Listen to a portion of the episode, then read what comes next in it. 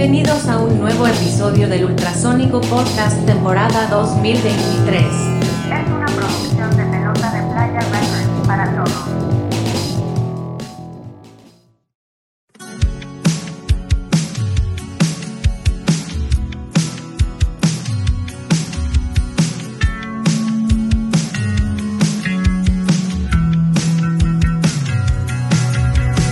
Bienvenidos al podcast.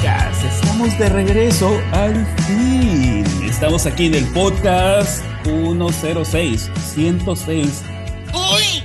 ¡Cochinillo! Salud, bienvenido. Salud, chamacada. ¡Salud! Acá estamos. Buenas noches. Es hora de tomar. Aquí estamos de nueva cuenta en el podcast de, de Ultrasónico Podcast. Me presento, soy el Pato, vaquista del de Ultrasónico. Este, y aquí tenemos a mi José. ¿Qué onda, mi José? ¿Cómo estás? Patito, buenas noches, buenas noches a todos. Un placer saludarlos. Traemos un pandón. Podcast, Traemos un pandón. estás Esta en noche. vivo. Estamos en vivo. Exactamente. Cállate, por favor. Voy a presentar a Miguel Gómez Llanos. Miguel, ¿cómo estás? Muy bien, mi Yossi. Eh, qué bueno que andamos por acá. Ahorita vamos a presentar los invitados que tenemos eh, esta noche, regresando a, a- a este esquema de, de- de alternar. eh, Cuando hablamos de nuestro proyecto, de nuestra música, que lo hicimos el, el episodio pasado, que fue el gran regreso después de seis meses por ahí de no tener podcast, regresamos con, con esta vertiente del podcast en que, en que pues, eh, eh, cuando a veces hablamos de lo que hacemos nosotros en Ultrasónico, y a veces invitamos unos amigos para, lo, para que platicar de lo que hacen ellos. También esa Correcto. parte donde se nos hace bien interesante de, del podcast y sobre todo la experiencia siempre de, de platicar con colegas es bien, bien interesante, siempre te quedas con un chorro de cosas y conocer música y conocer gente, ¿no? Que yo creo que eso, de eso se trata este, este tema. Y pues sin más preámbulo, fíjate que, que hoy tenemos a, a nuestros amigos de los Contras, bueno, Contras de Guadalajara, ¿no? Entonces vamos a platicar con ellos. Ahorita pues váyanse presentando uno a uno. El podcast es de audio. Ahorita nos estamos viendo las caras porque pues utilizamos este tema del Zoom, pero el, el formato de nuestro podcast es de audio. Entonces pues vayan diciendo sus nombres y, y preséntense para que vayan ubicando sus voces, amigos. Adelante. Mira, y llegó Aldo. Vámonos. Qué maravilla. Bueno, soy Ernesto Ramos, vocalista y ya sí, whisky también. Ok. Excelente, bienvenido, Resto, gracias. Vas, Paulito. ¿Cómo están? Eh, gracias por la invitación, eh, Pato, a todos. Buenas noches, soy Paulo y toco batería en Contras. Excelente. Excelente, bienvenidos. Amigos, Gracias. muchas gracias por la invitación. Mi nombre es Yuri González y soy bajista. Perfecto. Y, y- Excelente, Y el excelente. bajista también. Y, y por aquí por aquí se conectó Aldo. No sé si ya nos escuchas, Aldo. Eh, sí, sí veo o no me veo. No te ves. No te vemos, no te pero te escuchamos. Escucha, Activa el video. Qué bueno, porque soy, porque soy muy feo. No, Excelente. no, no, no. Ah, ya vi, ya vi. Bien y no hay bronca. Ahí estoy. Eso. Ahí estás. Bienvenido, Aldo. No, gracias a ustedes por la invitación. Aquí andamos. Excelente. Fíjate que Gran, llegaste, justo, gran- gran llegaste justo- guitarrista. llegaste al justo momento de que estábamos presentando a su banda. Entonces llegaste ya cuando te tocaba eh, presentarte, eh, Aldo. Ah, pues yo soy Aldo Muñoz, eh, guitarrista de la banda. Excelente, excelente. Este, pues a, a nosotros eh, aquí en el podcast, como les comentaba ahorita, pues hemos tenido eh, bandas de, de, amigos invitadas. Ahora en la pandemia se activó mucho eso, porque como no estábamos haciendo nada nosotros, platicamos de los proyectos de nuestros amigos pues, para, para te- tener ese espacio, cuando menos en, en- dur- durante el confinamiento. Y, y fíjate que tuvimos bandas activas, bandas que ya, no, que ya no estaban juntas de acá de Culiacán y de otras partes. Y la historia siempre es importante, ¿no? Pero en el caso de ustedes, que es una banda que ahorita nos van a platicar su, su circunstancia, pues platícanos un poquito de la historia hasta llegar a la actualidad, ¿no? Para, para entrar un poquito de contexto y que la gente que no los conozca, que conozca un poquito más y que quien ya los conozca, pues se pega una refrescada a su historia. ¿Cómo ven? Pablo, Perfecto. Pues eh, somos un, un grupo de amigos. Antes de, de ser una, una banda de música, creo que es bien importante que darnos cuenta que pasaron tantos años y ahora eh, un poco más panzones, con barba y un poco de, de menos cabello. tú. Acá ya, ya, ya todos con. A- algunos se han, se han hecho implantes y algunos se han hecho implantes y, y algunas cosas ahí raras como pintarse las entradas. Quién sabe quién, pero no, creo que de alguno de nosotros nadie. El caso es que... Seguro.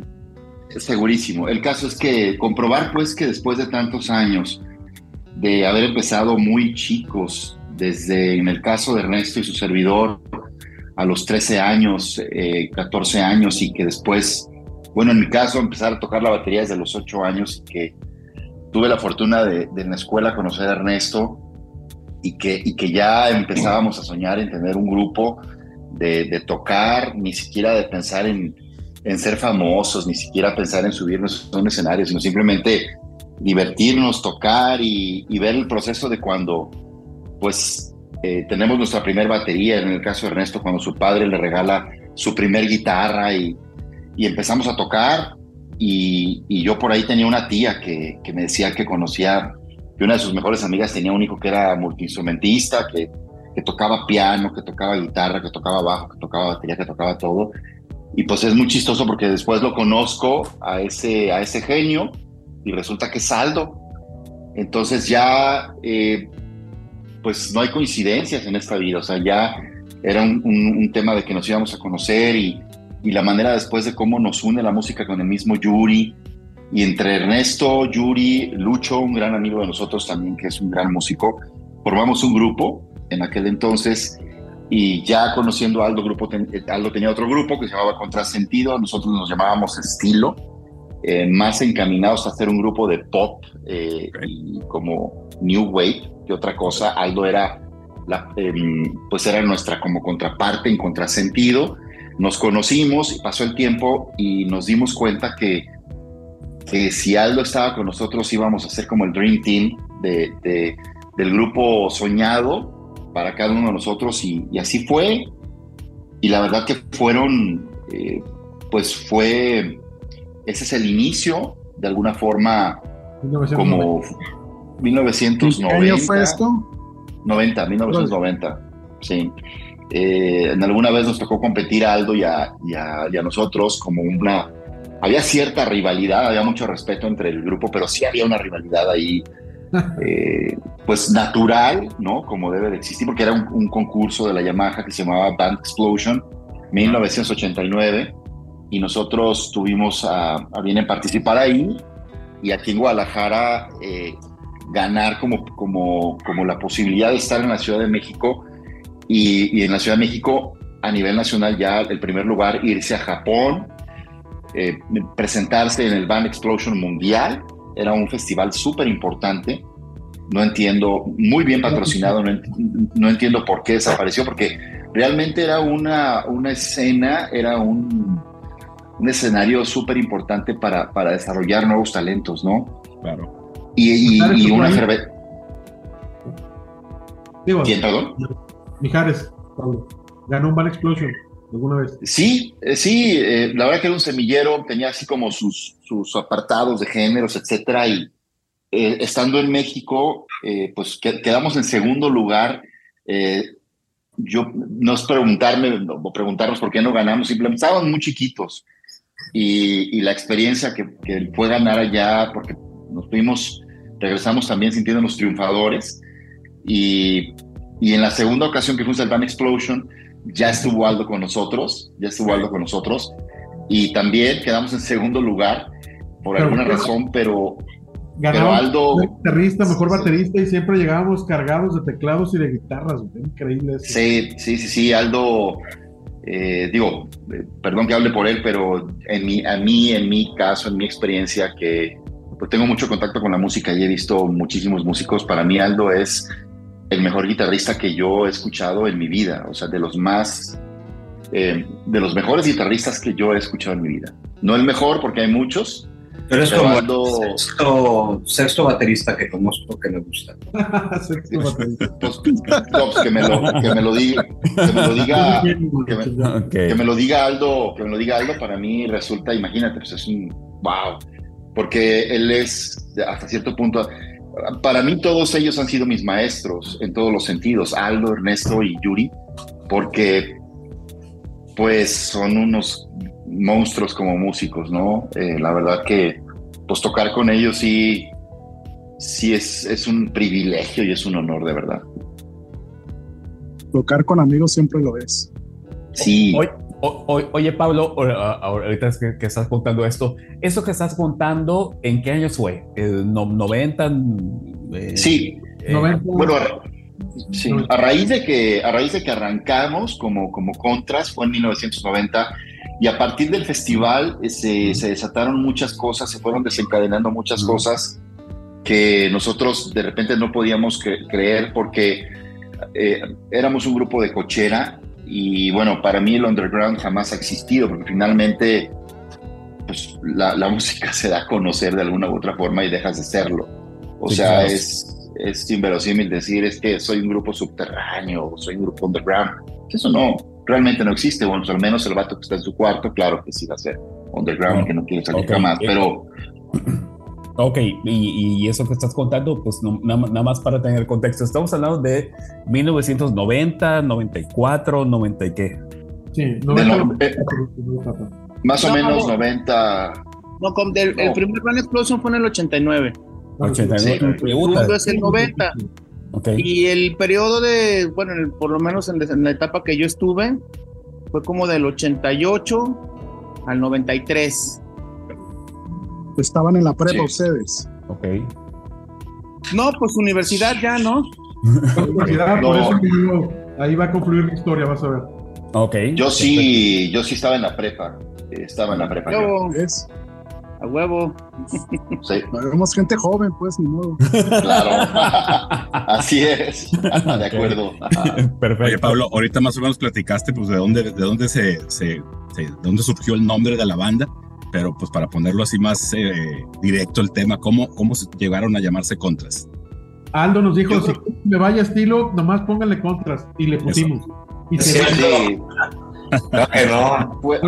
fue, la, fue la Ah, sí. conclusión de, de, de- de las dos bandas. No, no, no, no podíamos llamarnos Contrasentido, porque así se llamaba el grupo de Aldo. Y la verdad que no lo pensamos mucho y no fue ¿Sabes como. quién fue el que propuso el nombre, Paulo? ¿Quién? El Chompa. Vámonos. Un amigo de nosotros que. Un amigo de era nosotros como- que en ese entonces supuestamente era nuestro manager, Ajá. nos propuso que por qué no le poníamos, le poníamos contras, porque Que no podría, le poníamos. ¿por qué no le poníamos contras que pod- podría ser la continuación de la banda? Entonces, Sí. eh, de una, o sea, no lo pensamos tampoco mucho, como dice Paulo. Sí. O sea, sí fue una cuestión ahí de que, bueno, pues no suena tan mal, vámonos, órale ya. Y se quedó y hicimos unos ya siempre le decían los contras, los contras, los contras. Ok. Y, y Hicimos- Contrasentido se acabó. Este, cuando ya se, se llamaron ustedes Contras, Contrasentido ya no existía. ¿Sabes? Es Sí, No, Bueno. sé, no sé si el plan de Aldo era regresar a Contrasentido o ellos Ok. volver o no, pero sí les chingamos el nombre. Era como la, la novia tóxica de Aldo. Sí, sentido. No, Ah, no, sí. sí, lo. De hecho, yo cuando, yo cuando me metía con ellos, jamás les dije a los demás muchachos que yo ya me iba a meter acá. Y alguna vez nos cachó otro integrante de Contrasentido en un ensayo acá. Me cachó a mí como poniéndole el cuerno a Contrasentido. Sí, sí, sí. Y sí, sí, sentí feo. Y en, en esos Es que tiempos sí, era, sí. era, era, era fuerte eso, de irse a otra banda. Estaba- Todos de contrasentido, güey. Y Sí. luego llegó Alberto y estábamos tocando esquemas. güey. Y aparte estamos tocando una rola de Contrasentido, sí, cierto. Aparte. Alta traición, muchachos. Alta traición. Sí, Ahora, la verdad sí. le- le- le- les quiero preguntar en este momento, ¿cómo era la escena musical en Guadalajara eh, a finales de, de los 80? ¿Era como muy underground o había mucha diversidad? ¿Sí, sí había bandas, lugares para tocar o no? Pues mira, Guadalajara siempre ha sido una ciudad particular en todos sentidos. Ujú. Artísticamente, musicalmente siempre ha sido efervescente. O sea, ah, inclusive ahorita, por ejemplo, que parece que no hay gran cosa en el radar, o sea, en el sentido de que pareciera que no hay muchos lugares donde tocar, hay un montón de músicos. Entonces, creo que Guadalajara desde entonces tenía como una propuesta muy particular. Sí, Sí totalmente. había diversidad, aunque todos los grupos medio sonaban a lo mismo, pero sí le tiraban a diferentes cosas. Este, mm, y es una pregunta interesante porque mm, yo creo que aquí lo, lo relevante de lo que ha sucedido en la música, de la música en Guadalajara es que eh, a pesar de que no hay tantos lugares donde tocar, hay un montón de gente tratándolo de hacer, ¿no? Entonces... A, a- a mí sí me hace, Yuri, que, por ejemplo, la música de las bandas de Guadalajara, tú ubicas perfectamente cuando una banda es regia o, como- o cuando una banda es chilanga, ¿no? Claro. Pero, pero las bandas eh, de, de Guanatos tienen otra cosa. Hay una diversidad tan grande en, en- en la cultura del rock and roll en Guadalajara que es tan diversa que de pronto es como de, güey, esta banda viene de Guadalajara, pero puede ser tan pop, tan experimental, tan, tan tantas cosas que creo que no hay como, eh, se me hace que no han encontrado esta identidad del sonido, pues. Y ahora, no encontrar el, identidad del sonido no es malo, simplemente que eh, las bandas en Guadalajara han, han explotado para tantos lugares que, que ha habido tanta diversidad que es, que es marav- maravilloso, ¿no? Siento Es- que es que creo que también tiene mucho que ver las épocas. O sea, si nos vamos a revisar un poquito la música que sucedía en el DF eh, previo a los noventas, pues todos los grupos querían ser como de rock urbano mezclado ahí con mexicano, un poco de ska y pues no sé, que le querían combinaban ahí que con los Violent Femmes y varias bandas, ¿no? Así Acá es. en Guadalajara ocurrió, digo, por ejemplo, el sonido de las bandas de Monterrey es en general, porque no es el total, pero en general es más rockero. Si te mueves un poquito más para el norte y te vas a Tijuana, pues la banda es más electrónica, ¿no? O sea, por ejemplo, los norte, que hay banda que sobresalió de un movimiento en específico.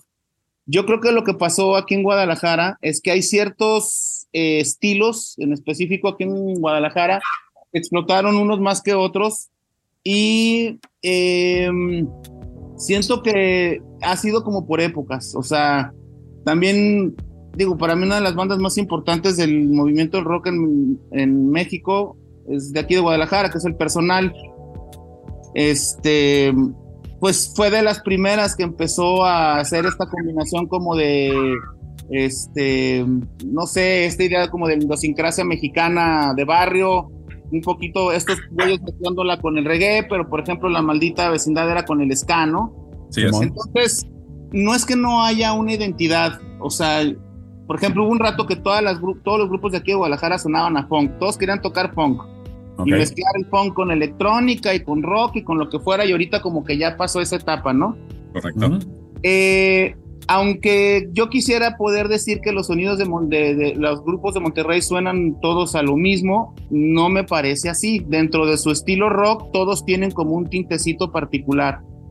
Lo que sí te sé decir es que de la, ciu- a mi gusto, de las ciudades más competitivas, para mí es Guadalajara.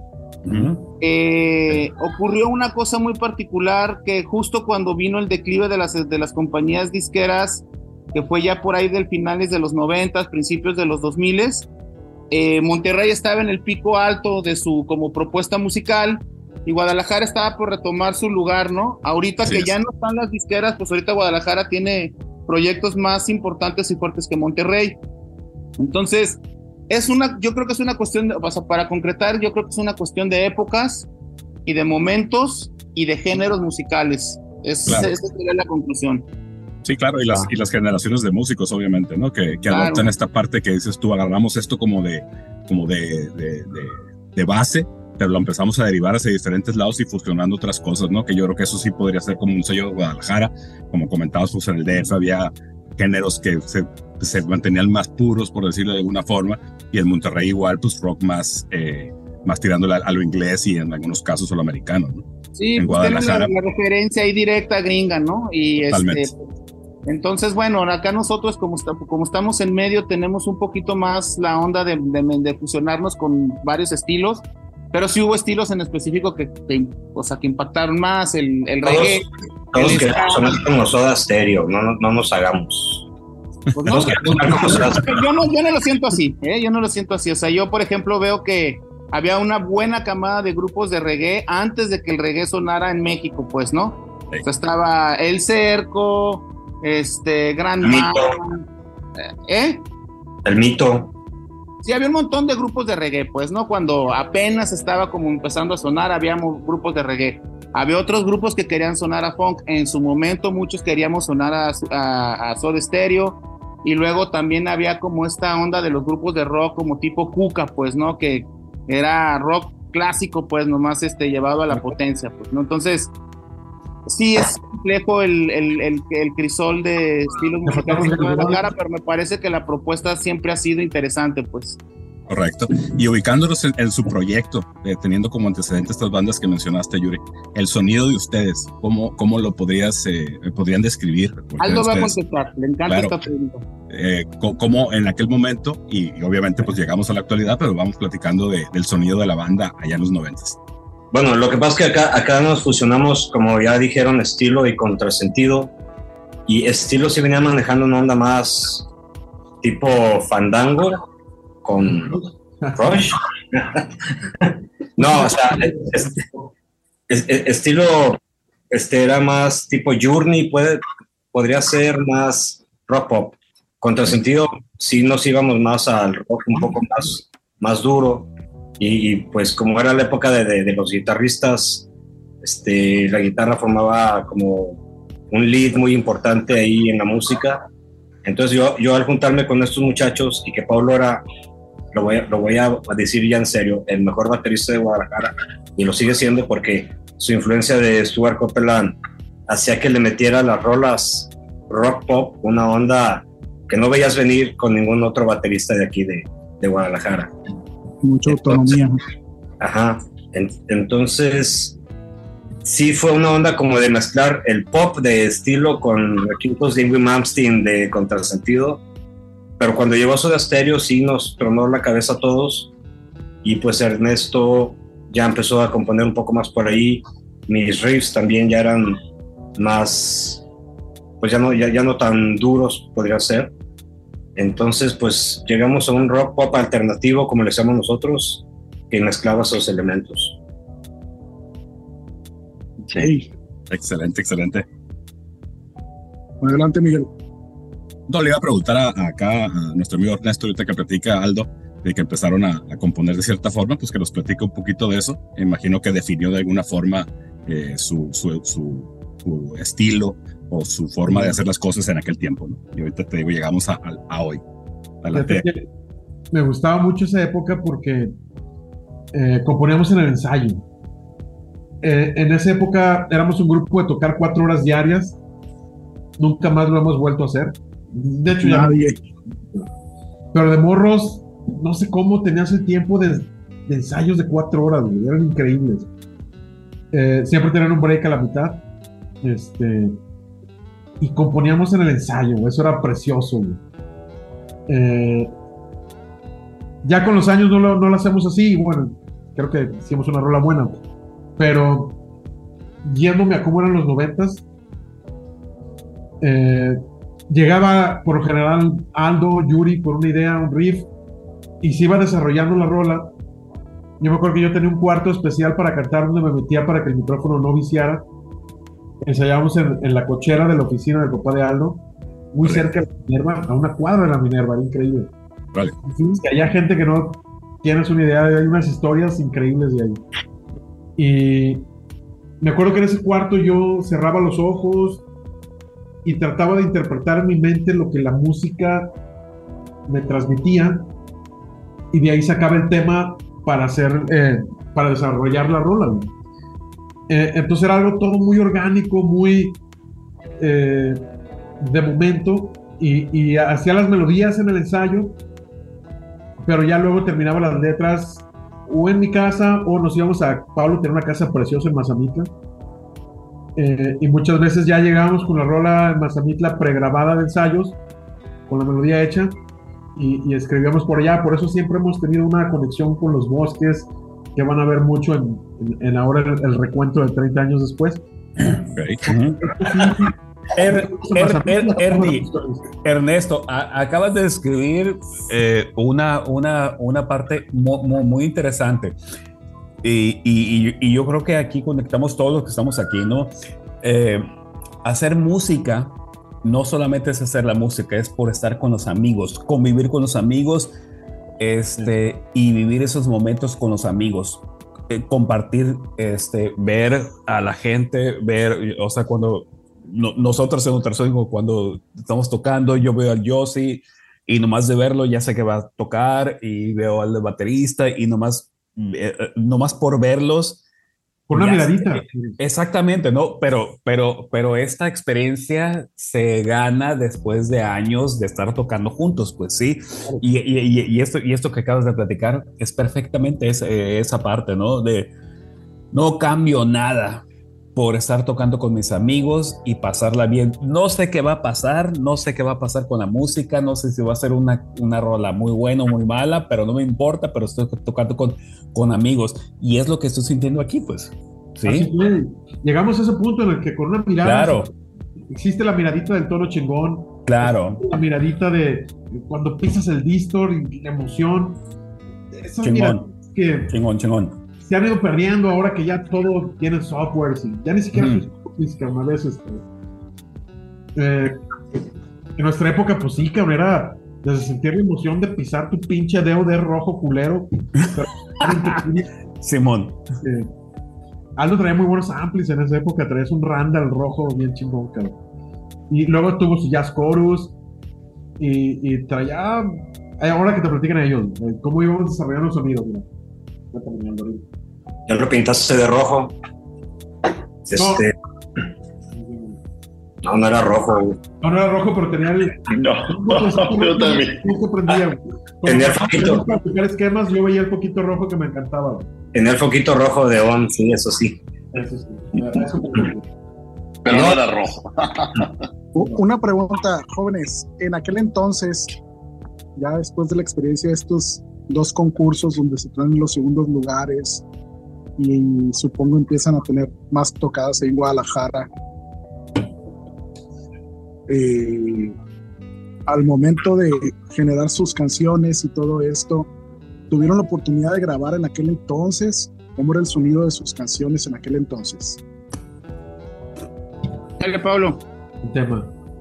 Eh, era, era, eh, era muy, muy, era muy divertido. Siempre, eh, yo creo que lo que dijo Pato, pues es esencial, es fundamental. O sea, esto, en mi caso, a título personal, para mí siempre fue algo completamente terapéutico, divertido, y era no esperar nada de nada, simplemente era esperar la hora de ensayar, esperar la hora de, escuchar los primeros acordes y que todo fluyera, nada más. Eh, en, en un principio, Aldo se fue haciendo de equipo eh, cada vez más y cada vez más, pero en ese inter apareció un amigo de nosotros que se llama Arturo Perales, que tiene hoy en día uno de los estudios eh, pues más importantes acá en Guadalajara, ha hecho cosas, eh, él específicamente no es un productor, él es un ingeniero de audio muy reconocido,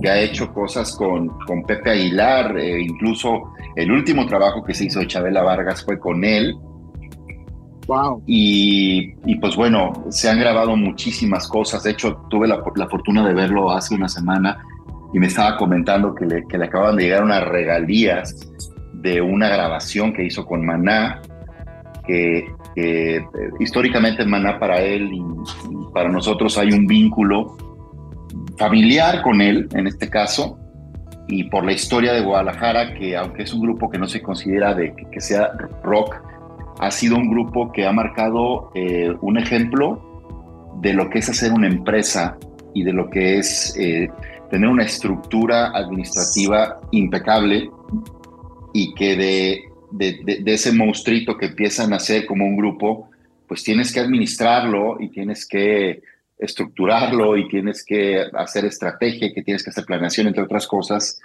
Lo menciono porque ha hecho mucho trabajo con ellos y me estaba platicando justamente que, que, acababa de recibir unas regalías por grabar unas cosas con Maná. Eh, eh, incluso también Pepe Aguilar eh, lo frecuenta muchísimo eh, en su estudio. Es como... Además, ahí, ahí, ahí con Tuti grabaron el primer disco de La Barranca, que para mí es uno de los mejores discos de rock nacional que hay. Sí, ha hecho muchas cosas con Forceps, con... con el primero de Cuca. El primero de Cuca. El, el, el, primer disco de Cuca se hizo justamente eh, en, el, en el estudio que él montó en, en, un departamentito que estaba sobre la calle Guadalupe antes de llegar a, a López Mateos. Y él, ahí él, él, él no era ingeniero, él simplemente dijo, oigan, podremos experimentar con ustedes de grabar algunas canciones que quisiera yo como empezar a grabar, quiero grabarlos, quiero experimentar. Y ahí es donde empezamos nosotros a grabar nuestros demos con Tutti, que si hoy en día los escuchamos tienen una magia eh, in- increíble, pero, pero Nos también... eh, meterle magia a las nuevas reversiones que no las pudiéramos, este, sí, mejorar. Aunque en ese tiempo la voz yo la había grabado sin, sin compresor, que a mí me cagaba eso, pero nos daba miedo de que ahora que reversionamos algunas rolas de esa época, Sí. que perdieran la esencia. Eh, y por suerte no lo perdieron. Adelante, Pablo, eso fue mi... Bueno, pero creo, creo que la pregunta venía referida a si tuvimos propuestas de disqueras para grabar. Sí hubo Sí. varias. Sí hubo varias. Sí hubo varias. Eh, el, el proceso, pues, concluyendo este, este, este proceso de grabación, eh. Aldo, empe- Aldo empezó a adquirir equipo y en la casa de, eh, en el tercer piso de su casa se acondicionó un estudio. Bueno, en, en- un principio era un cuarto ensayo, pero Aldo compró una, una multitask, de- una Tascam de, creo que de ocho canales, de esas que se grababan en un cassette de cromo, no me, no me acuerdo. Y la verdad es que lo que empezaba a hacer Aldo era algo mágico, porque ahora sí que MacGyver, porque con esa, con esa consolita y, y, y- y con todo ese equipo que él empezó a adquirir poco a poco, ahí grabábamos todo. Claro. Y eh, claro que hubo propuestas de grabación, estuvo en un principio, lo mencionaban hace rato en este movimiento tan importante, porque sí existía un movimiento de alguna forma, eh, creo que el más importante que ha existido en la historia de la música en México, que se llama Rock en tu idioma, que viene eh, mu- mucho de la, de la parte argentina, pero que es un sello que le dio mucho poder al movimiento y que eso hizo que, Guada- que México, que, que nuestro país, despertara y, y tuviéramos como la- las grandes aspiraciones de querer ser como muchos de los representantes de esa época. Claro. Se, viene el sello Cule- se viene el sello Culebra, que es un, es un subsello discográfico fundado y, y de idea de Humberto Calderón, que es un gran amigo de nosotros y que le mando un abrazo De neón. que ah, de Neón, claro, sí- sigue la música, el, el, eh, y, y él, él, él vino a, proponernos firmar con Culebra en una en, en firmas que se venían dando ya con, con Santa Sabina, con La Castañeda, eh, con Cuca, justamente. Con Eranio, que fue un proyecto La truncado. La Lupita, claro, eh, eh, eh, muchos grupos, muchos grupos que, que empezaron a, a- a sobresalir de este sello Culebra y que, y que fue un, em, eh, pues fue como un destape muy importante, ¿no? Para, ya estaba la maldita vecindad, ya estaba Fobia, ya estaba por supuesto Caifanes, pero, pero sí vino Humberto a, a un ensayo a hablar con nosotros, escuchó el, el material, eh, le encantó, pero creo yo, eh, lejos de cualquier cosa, eh, no, no pudimos firmar. Yo creo que todos traíamos, te- teníamos planes distintos en nuestra vida. Creo que eh, eh, sí pudo haber llegado a ser algo frustrante. Eh, en el ca- digo, no quiero hablar por Yuri, Yuri ya nos platicará esa parte, pero Yuri era el- como el más metido, el más enfocado. Eh, eh, comprometidos estábamos todos, pero estábamos en una situación de que estábamos estudiando y pues la universidad no, no, no costaba tres pesos, ¿no? Eh, Claro. Teníamos que, como, como de alguna forma, porque era dejarlo todo para Claro. irnos a la música. Eh, Eso era bien, bien claro, ¿no? Eh, caso perdón, de- Perdona que te. Eh, me tengo que despedir. Yo creo que Ernesto ya les había dicho que me tengo que ir a tocar ahorita a las 11 a Ey, no, no te vayas. Sí, no vayas, no tómate otra, ¿qué onda? Un- un- una ¿Para qué de vas? algo. Aldo, echa tu choro. Adelante, Aldo. Luego sigue Adelante, No entiendo, ¿ok? Echa tu choro antes de irte y ya te vas. No sé, saluda, manda saludos y, y Ah. cuenta algo que tú quieras. No, pues que estamos muy felices de, de 30 años después haber retomado el grupo con exactamente los mismos integrantes. Este, creo que a las rolas les dimos un upgrade muy, muy chido para, pues obviamente 30 años no pasan en vano y las experiencias de todos, la sabiduría de todos, ahí queda plasmada. Y aunque si bien la mayoría del material son las mismas canciones de esa época, este, porque todo nació a raíz de que queríamos oír esas canciones bien, bien grabadas como nunca las pudimos grabar. Y esto fue escalando muy rápido hasta llegar pues a todo esto que no lo teníamos planeado. Este, quedó un muy buen material para dejarle para la posteridad, posteridad. Y muchas gracias a todos, pero sí, luego, luego me multan, luego me multan. Aldo, muchas gracias, muchas gracias por acompañarnos. ¿Tienen permiso? ¿Tienen permiso, ¿tienen permiso de hablar mal de mí, ¿eh? Tienen permiso. Seguramente vamos a hablar muchas cosas de ti. Cuídate, un abrazo, seguimos en contacto, Aldo.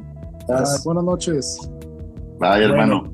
Bueno, ya se fue Aldo. Sale, retomando, retomando un poquito, vamos a hacer la primera, la primera pausa musical, bueno, el primer corte musical, eh, mejor dicho. Pero yo quiero decir que Aldo es hijo, es hijo de su puta, no es cierto, no, para nada. Claro, fíjate que vamos a escuchar Libérame de ti, que tengo entendido que es el primer sencillo que están liberando de su disco Claroscuro. Lo escuchamos y, regresamos a hablar de la canción y a seguir platicando de esta etapa de, de los noventas, donde me imagino que hicieron por ahí una pausa y luego se vuelven a juntar, pero platicamos de todo eso después de escuchar eh, esta canción, Libérame de ti. Vámonos. Te creo, güey.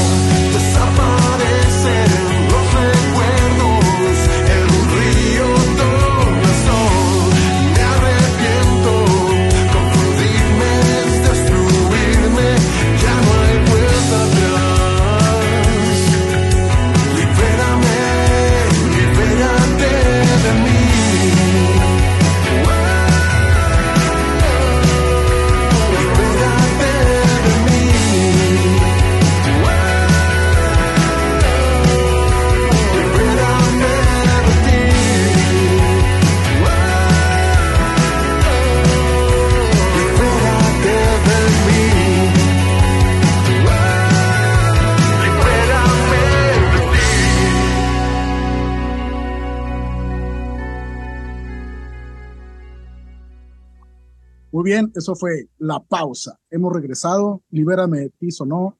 Contras en Ultrasónico Podcast. Jóvenes, platíquenos de esta rola. Híjole, Yuri es el mandado a hacer. Mandado Te la vas a tener que aventar, Pablo. Miren, Bueno. un poquito. Este, bueno, esta canción eh, nació en, después del terremoto del 2017 eh, de la Ciudad de México. Este, y hay una cuestión de una, de una relación frustrada, ¿no? Se quedaron ahí las ideas, este, yo hice la, la guitarra y los tonos y los cambios. Y cuando estábamos en la... La grabé la canción, me- la grabé un poquito, medio la coproduje con Aldo, ahí en, así en el aventón en su estudio. Y este... Y en- durante la pandemia, haciendo un chat, haciendo un chat en WhatsApp, les comentaba, "Oigan, ¿por qué no hacemos una canción nueva? Ahorita que estamos un poco desca- descacerados, a lo mejor podríamos conectar algo, ¿no? Porque conectamos chido otra vez, platicando y compartiendo ideas musicales y demás. Este, no fue sino hasta que pasó ya la pandemia que nos pudimos juntar en forma. Eh, y bueno, con todo este espíritu que les platicaba Aldo de retomar las canciones antiguas y regrabarlas, les, les decía, bueno, ¿por qué no grabamos una canción nueva? ¿Qué pasa si, si nos aventamos a, a ver qué onda, no? Claro. y este se le manda la le mandé la maqueta a Ernesto Ernesto rápido ahí como que puso una, una pequeña melodía y las cosas se fueron dando lentamente pero afortunadamente la canción creo que maduró de una manera este como muy adulta por así decirlo. Hay canciones que salen todas en una sesión. Este fue una de esas un- ese fue un poco el caso de esta canción porque a pesar de que no le hicimos, o sea, como decía Ernesto, ensayando en un cuarto de ensayo como regularmente componíamos, eh, las piezas fueron cayendo rápidamente, o sea, el arreglo de la canción, cómo iba tocada, el sonido de las guitarras, este, Ernesto rápido conectó a través con una, trabajó la melodía y la letra con un amigo de nosotros que ya se los nombró Pablo, que se llama Luis Felipe Buen Lucho, fue bajista de la primera banda que tuvimos, y todas las piezas coincidieron rápido, ¿no? Entonces, creo que ahí fue donde quedó en evidencia un poco lo que estaban hablando hace rato de la complicidad musical que llegamos a desarrollar durante los años que trabajamos. Y por otro lado, que todo parecía indicar que la canción tenía de dónde agarrarse, ¿no? Entonces, es un ejercicio bien interesante esta canción que a mí en lo personal me tiene muy contento porque para mí tiene como varias máscaras o submáscaras. La primera es este, pues, el, el, el sonido que logramos con la canción, me gusta muchísimo. Eh, tiene un toque ahí como de reminiscencia de rock en español de los noventas, más sin embargo como con un espíritu un poco más moderno. Eh, de alguna manera como que trata de decir, eh, trata de describir un, un, es- un espectro sonoro un poquito más complejo de lo que hacíamos en los noventas. La segunda máscara me, parece muy interesante porque creo que queda eh, de, manifiesto la, amistad y la complicidad y se, o sea, siento yo que este los grupos pueden ser como muy eh, complejos, ¿no? O sea, muchas veces las mejores cosas suceden de la amistad, muchas veces no. O sea, muchas veces suceden las mejores cosas de la fricción, ¿no? O sea, por ejemplo, les puedo poner un ejemplo rápido, esta eterna competencia que tenían McCartney y Lennon por ver quién sacaba la mejor rola, pues vean nomás la música que dejaron, ¿no? En este caso siento que la submáscara que muestra la canción de Contras es armonía por completo entre nosotros y un poco este, la necesidad de la canción de existir. Siento que nosotros ahí manifestamos que de verdad tenemos ganas de que esta canción nueva existiera y se siente en el espíritu de la canción. Y ya la última submáscara que me parece también bien chida de esta canción es que tiene un toque de melancolía. Siempre fuimos un poco musicalmente hablando una mezcla rara de felicidad con melancolía. Y eso nos dio pie también a pensar en el nombre del, del álbum que vamos a sacar, porque creo, y algo que me gustaba mucho de los contras, era esta dualidad de sombra, luz, oscuridad, ¿no? Claro, oscuro. Ajá. Nosotros siempre fuimos mucho de manejar como momentos de, de este, como de fusividad, luz total y otros lugares no tan alegres, un poquito este, oscuros, por así decirlo. Entonces, me, me creo que, o sea, yéndome de, de, regreso en las máscaras de las que les platico, me quedo, me quedo muy contento, muy satisfecho con el trabajo, de, del resultado del trabajo, pero sobre todo de del desempeño de mis amigos 30 años después, tratando de hacerlo mejor por una rola. O sea, este para mí no tiene precio. Es que debe ser una sensación muy particular, eh, encomiable, volverse a encontrar después de, de, tantos años y agarrarse de las bases que, que quedaron de los años de inicio, de las experiencias de inicio, y no solamente juntarse para volver a tocar, sino para volver a generar material, ¿no?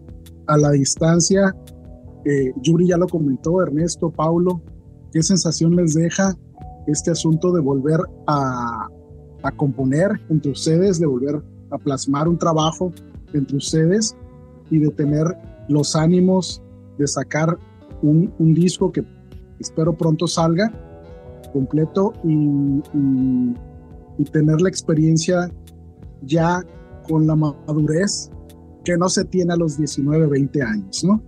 Lo que pasa es que, uh -huh. perdón, ya nada más quiero decir esto, este, lo que pasa es que cada momento ahora sí que es como cocinar, cada momento tiene una cosa particular. La, el frenesí, la locura que trae uno de morro no se vuelve a repetir más que en esa época.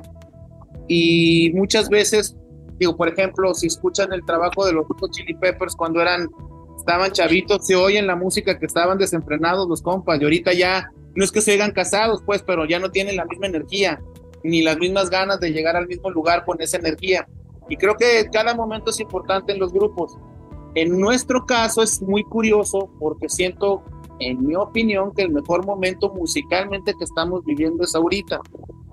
A pesar de que ya no somos una banda como tal, me gusta mucho que se quedaron como las semillas de lo que plantamos durante tantos años de trabajo, como en una especie de, de letargo, de, de, de estar dormido, y nada más de, ajá, de echar poquita agua para que las cosas sucedieran como tenían que suceder, como siempre debieron haber sucedido. Esa es mi opinión. Ok, Paulo, Ernesto, ¿qué nos dicen? Eh, pues yo, yo, por ejemplo, cuando, cuando Yuri propuso el, el, el hecho de, de grabar esa canción, yo conecté rapidísimo. Para mí esa canción es muy significativa en muchos sentidos. Primero porque un eh, quinto hermano de nosotros, que es Lucho, que es el que interviene también en la parte de la letra, eh, muy apoyado con Ernesto. Eh, siempre Lucho y Ernesto musicalmente han tenido una admiración mutua muy especial y ellos dos han tenido siempre una, una conexión importante y ahora que empiezan en este ejercicio musical, pues se nota inmediatamente. chistoso porque esta, esta canción Yuri la hace musicalmente eh, por un tema, eh, me imagino por una relación, algo así. Lucho eh, la, la, le imprime. Ya le preguntamos, eh, Yuri, ¿qué onda con esta rola? Y nos dijo, es de una vieja que me dijo, si vas a andar conmigo aguas porque te vas a dar la madre. Y aún así le entré. Y eso es la rola. Sí, pero, pero curiosamente, pero curiosamente yo, yo no, no, no, no veo el momento en que se pusieron de acuerdo para decir viene de un tema de una relación bastante fuerte y, y lo, lo, lo, mágico y lo que nos une, porque pues finalmente la, la, la, música es espiritual, o sea, la música es, tiene que ver muchísimo con el espíritu y, y, y la conexión con almas, o sea, es algo muy loco. Simplemente la música es lo que nos salva de todo, porque el mundo es un cagadero, no. Bueno, la gente es un cagadero, y la música es la que nos mantiene aquí. Claro. Y, y, libera, y Libérame de ti viene de una, de una, de una relación de, de, de, de un, una experiencia muy fuerte de Lucho y, y finalmente quedó plasmado ahí. Eh, para mí es un road trip, para mí esa canción eh, es mi, es mi, mi, mi, mi, lugar feliz, es mi, es como un sueño hecho realidad. Eh, eh, significa muchas cosas para mí. Y, y, y, y, tiene ese toque el Yuri porque Yuri eh, con estilo también desarrolló muchas canciones que, que Oliver, que luego acabaron contras también en este disco. sí, eh, hoy solo quiero llover y, y tiene ese toque de Yuri, que es un toque muy especial. es- tiene un, Yuri tiene un sello muy, muy fino, muy particular. Entonces, Libérame de ti es wow, como volvernos a descubrir. eh, y que va más allá de que seamos un grupo activo, no lo somos, somos un grupo que, que simplemente quiere plasmar el hecho de, de tener un, un testimonio en las redes sociales Sí, Paulito, déjame, y cerrar. déjame decir esto, es muy chingón, perdón. Nos- qué curioso, no somos un grupo activo, pero sí somos un grupo. Es que, es que va más allá la música, o sea, va más allá porque el hecho de que nos... Porque sí, nos veíamos muy de vez en cuando, pero siempre que nos veíamos era con mucho amor y con mucho respeto.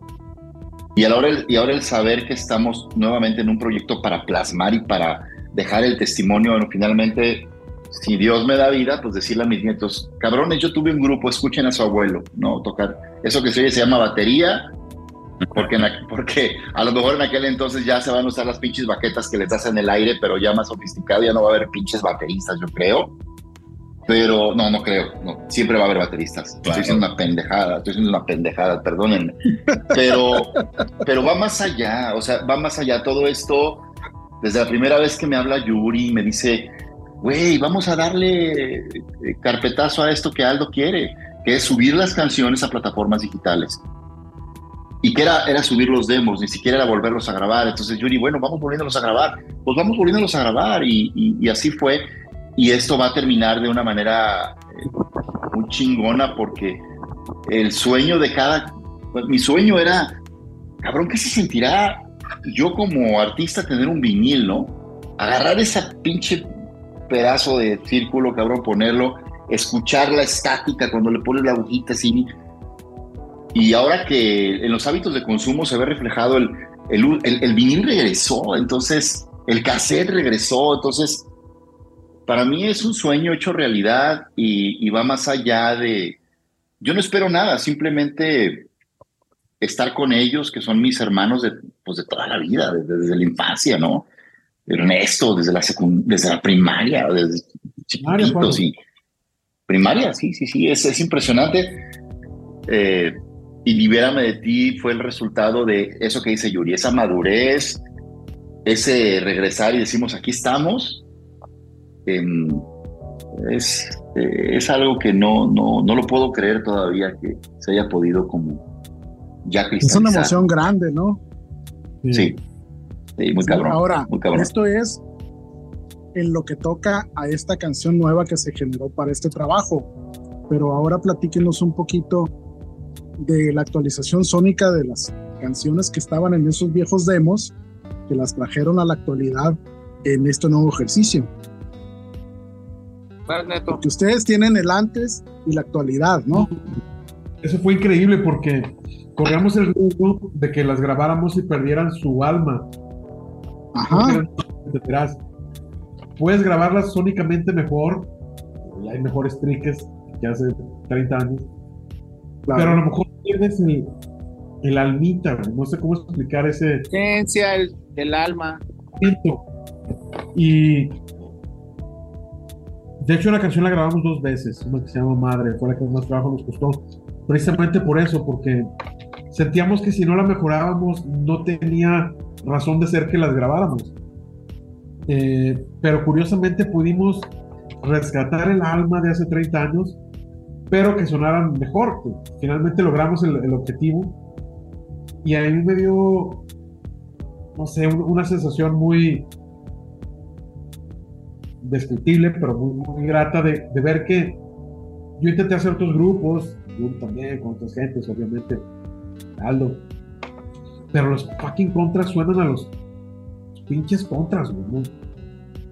Y, es- y es por Esto también es muy curioso, de repente, horas también me tocó vivirlo con Azul Violeta, ¿no? O sea, también me tocó vivirlo cuando vuelves a juntar a los elementos que crearon cierta música. Si los vuelves a juntar, no siempre se logra el mismo resultado, pero es cuando menos la semilla de las cosas de cómo tienen que sonar. la neta es que sí, cuando nos volvimos a juntar, pues volvieron a sonar los contras.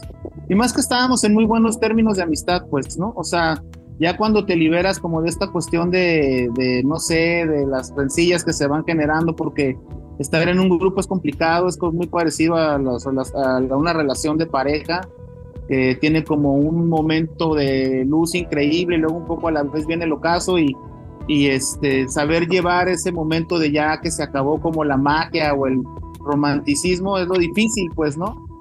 Este, le comentaba el otro día un amigo que muy curioso cuando los grupos empiezan a hacer, o sea, el arte se empieza a volver mecánico, ¿no? Ya parece que hasta se hace a sí mismo, ¿no? Se repite y se repite y nada más lo haces por hacerlo, porque tienes que hacerlo, porque tienes un contrato, porque de ahí comes, bla, bla. Entonces empieza a ser complicado, pues, ¿no? Se empieza a ser mecánico. Este, acá en el caso de nosotros, creo que lo interesante fue que como comentó Ernesto, fue que nos volvimos a juntar con verdaderas ganas de hacerlo. Claro. Y ahí se oyen las rolas, creo que se escucha eso.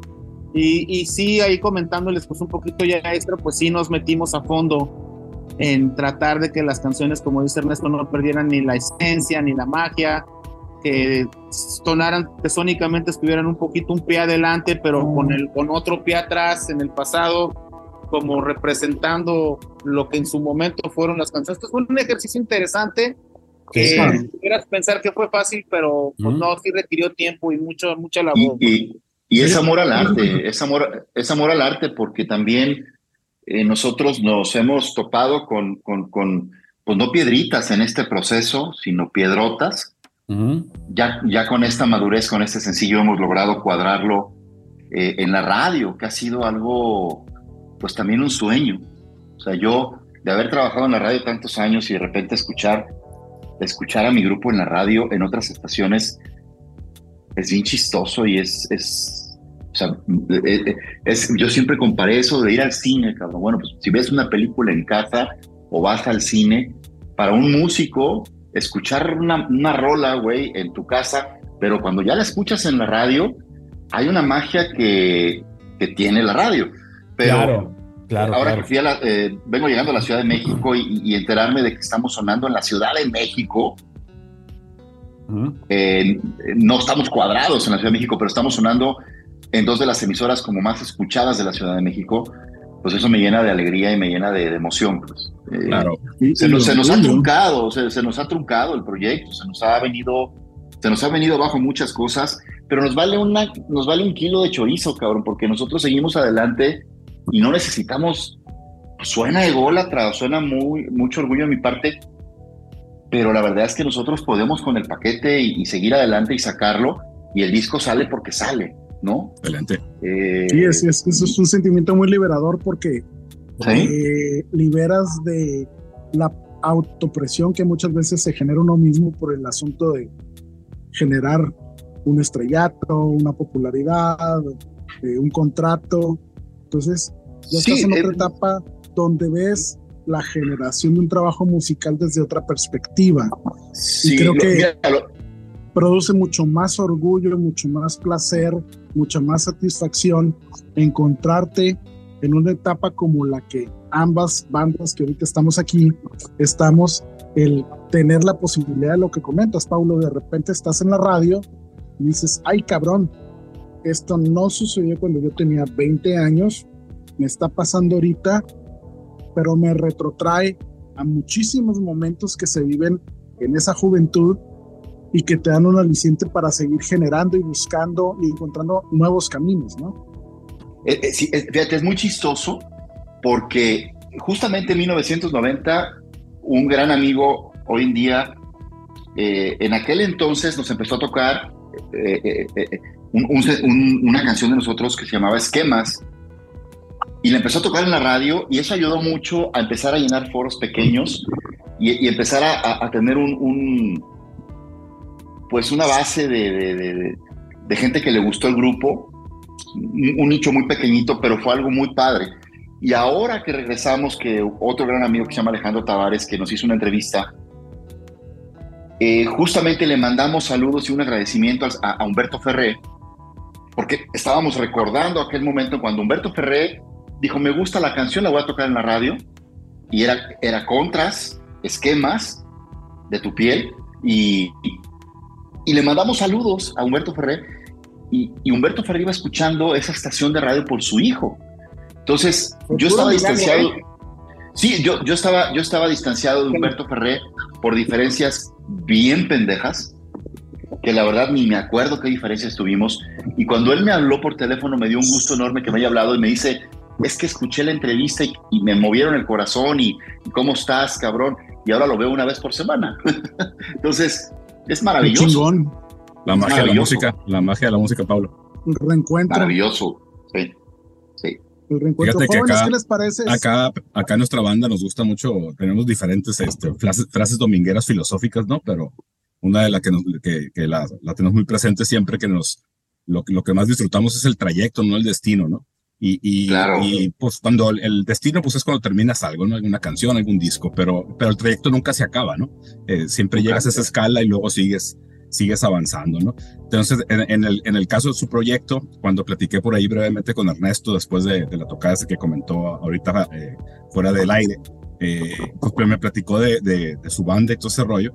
Inmediatamente sentí la afinidad y ahorita que están platicando, pues su historia se parece un chorro a la de nosotros y por eso Qué también chingón. este, platicamos a toda madre y estamos disfrutando mucho esta, esta plática con ustedes. Y, y, y regresando a, a- a- al, al sencillo, Libérame de ti, fíjate que tiene, tiene unos elementos muy padres eh, para funcionar hoy. Porque fíjate, no sé si conocen por ahí un show de Rick Beato, eh, que entrevista a diferentes músicos por ahí en YouTube, y todos platican que la música actual es muy lineal. Entonces, que, que se perdió todo este tema de los hooks y todo este, todo este tema de los puentes y que hay un coro en la canción, simplemente pues es un es sonido y es por acá la melodía que está muy cargada en la voz. Pero en el caso de su sencillo lo tiene todo, ¿no? Tiene, tiene, tiene textura, tiene ambiente, tiene transiciones, tiene unos hooks muy padres y tiene varios. No, no, no tiene Tiene nada más uno. resolución. Sí, claro. Entonces sí sientes que la canción te lleva a algún lado. Ahorita antes de, de entrar con ustedes me platicaba Pato que estuve escuchando las canciones que nos compartieron, que vamos a escuchar otra, y me dice, no, es que esta, esta música está para viajar, está para agarrar el carro y agarrar carretera, ¿no? Te, te- Para, te- para agarrar mira, la te- te carretera. Eh, eh, La, la música está carreterísima. Para, vámonos, vámonos, carretera, Simón. Totalmente. Sí, qué chido, qué chido. Muchas gracias. Qué chingón, qué chingón. Muchas gracias. No. Les, les- Wow. les agradezco mucho la opinión. Sí, no. No, al Gracias. contrario, al contrario, ustedes. ¿Qué les parece si escuchamos otro tema? ¿Qué les, Claro. qué les gustaría poner, jóvenes? Escojan. Ernesto, Pues mira, eh, podría seguir Estamos de regreso. Suena a que le hicimos per se para este momento, aunque no lo fue. Sí, esa rola ya la tocamos hace 30 años. Porque en sí habla, en ese tiempo nos gustaban mucho los extraterrestres y leíamos libros de Von Daniken, Secreto de los Dioses. Andaban mucho en esa onda como que de los ovnis. Y, y bueno, habla de esa pregunta de que si los humanos fuimos puestos en la Tierra, o si incluso somos los ovnis, somos nosotros mismos viniendo del futuro desde otras dimensiones. Siempre queda como que esa pregunta de son ovnis o si somos nosotros mismos viajando en otras dimensiones en- de otros tiempos. Suena mamón todo esto, pero bueno, más o menos, aunque no lo crean, de eso habla esta rola. Este, de esa sensación de, de- de estar de regreso en el mundo, de, de- de- de extraterrestres. De hecho, nuestro logo en ese tiempo era un, un Cristo en forma de, de extraterrestre. Ese era el, la T de los contras. Ok, órale. Y bueno, era de, bueno, si Cristo vino a la Tierra, ¿habrá ido a otros universos también entonces? O, o so what? Bueno, de eso habla Claro, claro, Va. fíjate, eh, instalado el modo fan, cuando, cuando me pasó eh, yo sí las canciones que le compartiste, cuando escuché esta dije, este es el perfecto track habilidor de, de una tocada en un momento de una banda así como, como nos platican en, en su, en su actualidad. Pero bueno, vamos escuchando, estamos de regreso y ahorita regresamos. Tiene requintazo de algo y todo. Sale, ahorita nos platican esa parte.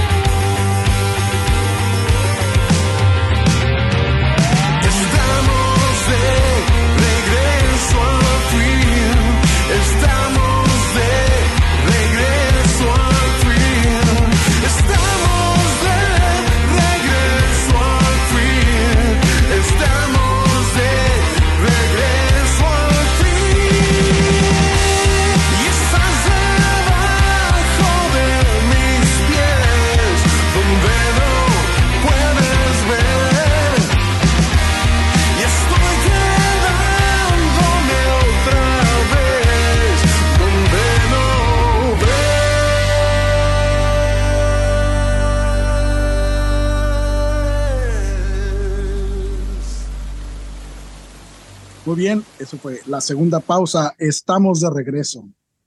Jóvenes, estamos de regreso. Esta canción existencialista, por lo que nos comentaba Ernesto.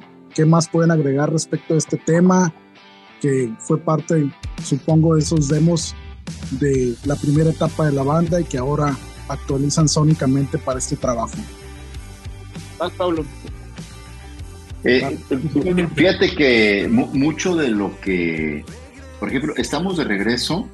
No recuerdo que hayamos nosotros grabado esa canción en algún demo. Precisamente la, la idea de Aldo era como rescatar algunas canciones que nunca se grabaron, de las que nunca tuvimos un testimonio porque nunca las grabamos. Incluso hay una hay un video que tiene Aldo en donde estamos de- tocando precisamente esa canción y es la única referencia que tenemos ahora que la, retomamos. Pero es, es una es una canción muy fuerte, es una canción muy potente, en donde antes eh, pudiéramos decir que, que, pues claro, tenemos una influencia de, Soda Stereo y lo decimos con mucho orgullo porque creo que Soda Stereo, yo los catalogo, eh, a lo mejor es una estupidez mía, pero, pero esa estupidez la comparto con mucho amor con ustedes. Creo que Soda Stereo fueron los Beatles latinoamericanos en muchos sentidos. Eh, dejaron una influencia que yo no tengo en mi mente un grupo que haya influenciado tanto en tanta gente. En el caso de nosotros fue algo bah, impresionante. Y ahora justamente cuando yo escucho Estamos de regreso, yo escucho Estamos de regreso con un sonido súper contra, súper contra. O sea, creo que lo maravilloso de haber hecho el ejercicio de, de juntarnos, volver a grabar con esa madurez y con esa capacidad de decir, voy a actuar en, como dice Yuri, en beneficio de la canción. No voy a actuar en beneficio de yo sobresalir, porque yo era súper, véanme, aquí estoy, mírenme, mis arreglos y, y los redobles y los platillos y, y atascar, ¿no? De, de cosas, algo que no tiene por qué ser atascado. Eh, justamente Sting, eh, recordando lo que decía el pato hace rato, de lo que, lo que ahora carece la música, me recordó algo que decía Sting precisamente. Es que las canciones están planas, son completamente horizontales y ya no hay musicalmente una historia que contar dentro de una canción. Todo es así. Cuando las canciones musicalmente, ya no hablando de la letra, te contaban toda una historia y hacías todo un viaje con la, con la, con la misma. Claro. Entonces, ahora con, con muchas de las canciones que, retomamos, que creo yo, bueno, hoy solo quiero ver llover, sí fue una canción que, se, tuvo en un demo, el Calvario también, y, y entrar mucho en el mood. Para mí, Yuri fue o ha sido mucho mi director en esta nueva etapa, inclusive cuando, en el momento de grabar, si no estaba él, me sentía yo como hasta inseguro. Me pongo muy nervioso cuando estoy con Yuri, porque Yuri siempre ha sido el elemento que saca a relucir, es ese, es ese control de calidad que se necesita. Digo, la perfección no existe, Eh, pero digo, la música es lo que tiene, que es el grado de, de imperfección es lo que la hace perfecta. Pero Yuri es ese control de calidad y entrar en ese razonamiento y en ese mood en donde los dos debemos de estar como haciendo el amor todo el tiempo, cabrón, ¿no? Guácala, qué rico. Guácala. Ah, no madre. ¡Eh, Pablo! Ya, ya te echaron- cabrón, güey, lo, lo traía. ¡Ya aquí, nos exhibiste! A madre, güey.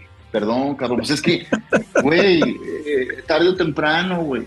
Tenía que niños ¿qué culpa salir. tiene, Pablo? Tenía que salir, tenía que salir. Sí, ¿qué pasó? Tenía que salir. Si, si lo sabe Dios, es que, lo sí, sepa el mundo. Dale. Claro, es que, es que la bataca y, y el bajo sí llevan una comunión bien cabrona. O sea, Totalmente, totalmente. eh, muy, muy cabrona. Es el alma y es todo. Pero, pero estamos de regreso, particularmente de esta rola. Para mí es un orgullo el sonido en donde Sacha eh, fue el que, el que mezcla la canción. Eh, es algo que, que Yuri y sus contactos pues no- nos llevó a hacerlo, a hacerlo realidad. Que. Sacha fuera el, el- el- el que, el que mezcla y, y con esa madurez de ahora pues salió eh, una canción es un, es una alucine y es un viaje muy cabrón que entendiendo lo que quiere decir Ernesto, pues se engancha todavía más. ¿no? Totalmente. Fíjate que esta canción, estamos de regreso, hablando un poquito ya de la canción en sí, eh, lo, que lo que escucho de este lado, eh, pues tiene, tiene eh, varias, varias eh, herramientas de esa caja que, que, que tienen, que la podemos escuchar en, en Libérame de ti. Tiene un muy buen coro, tiene por ahí, eh, se va enlazando muy bien, se desarrolla muy bien. Y, y después por ahí en el solo tiene un arreglo de salida muy chilo, ¿no? Que le da como cierto, cierto, eh, como que te agarra y te deja tantito en el aire y luego te remata, ¿no?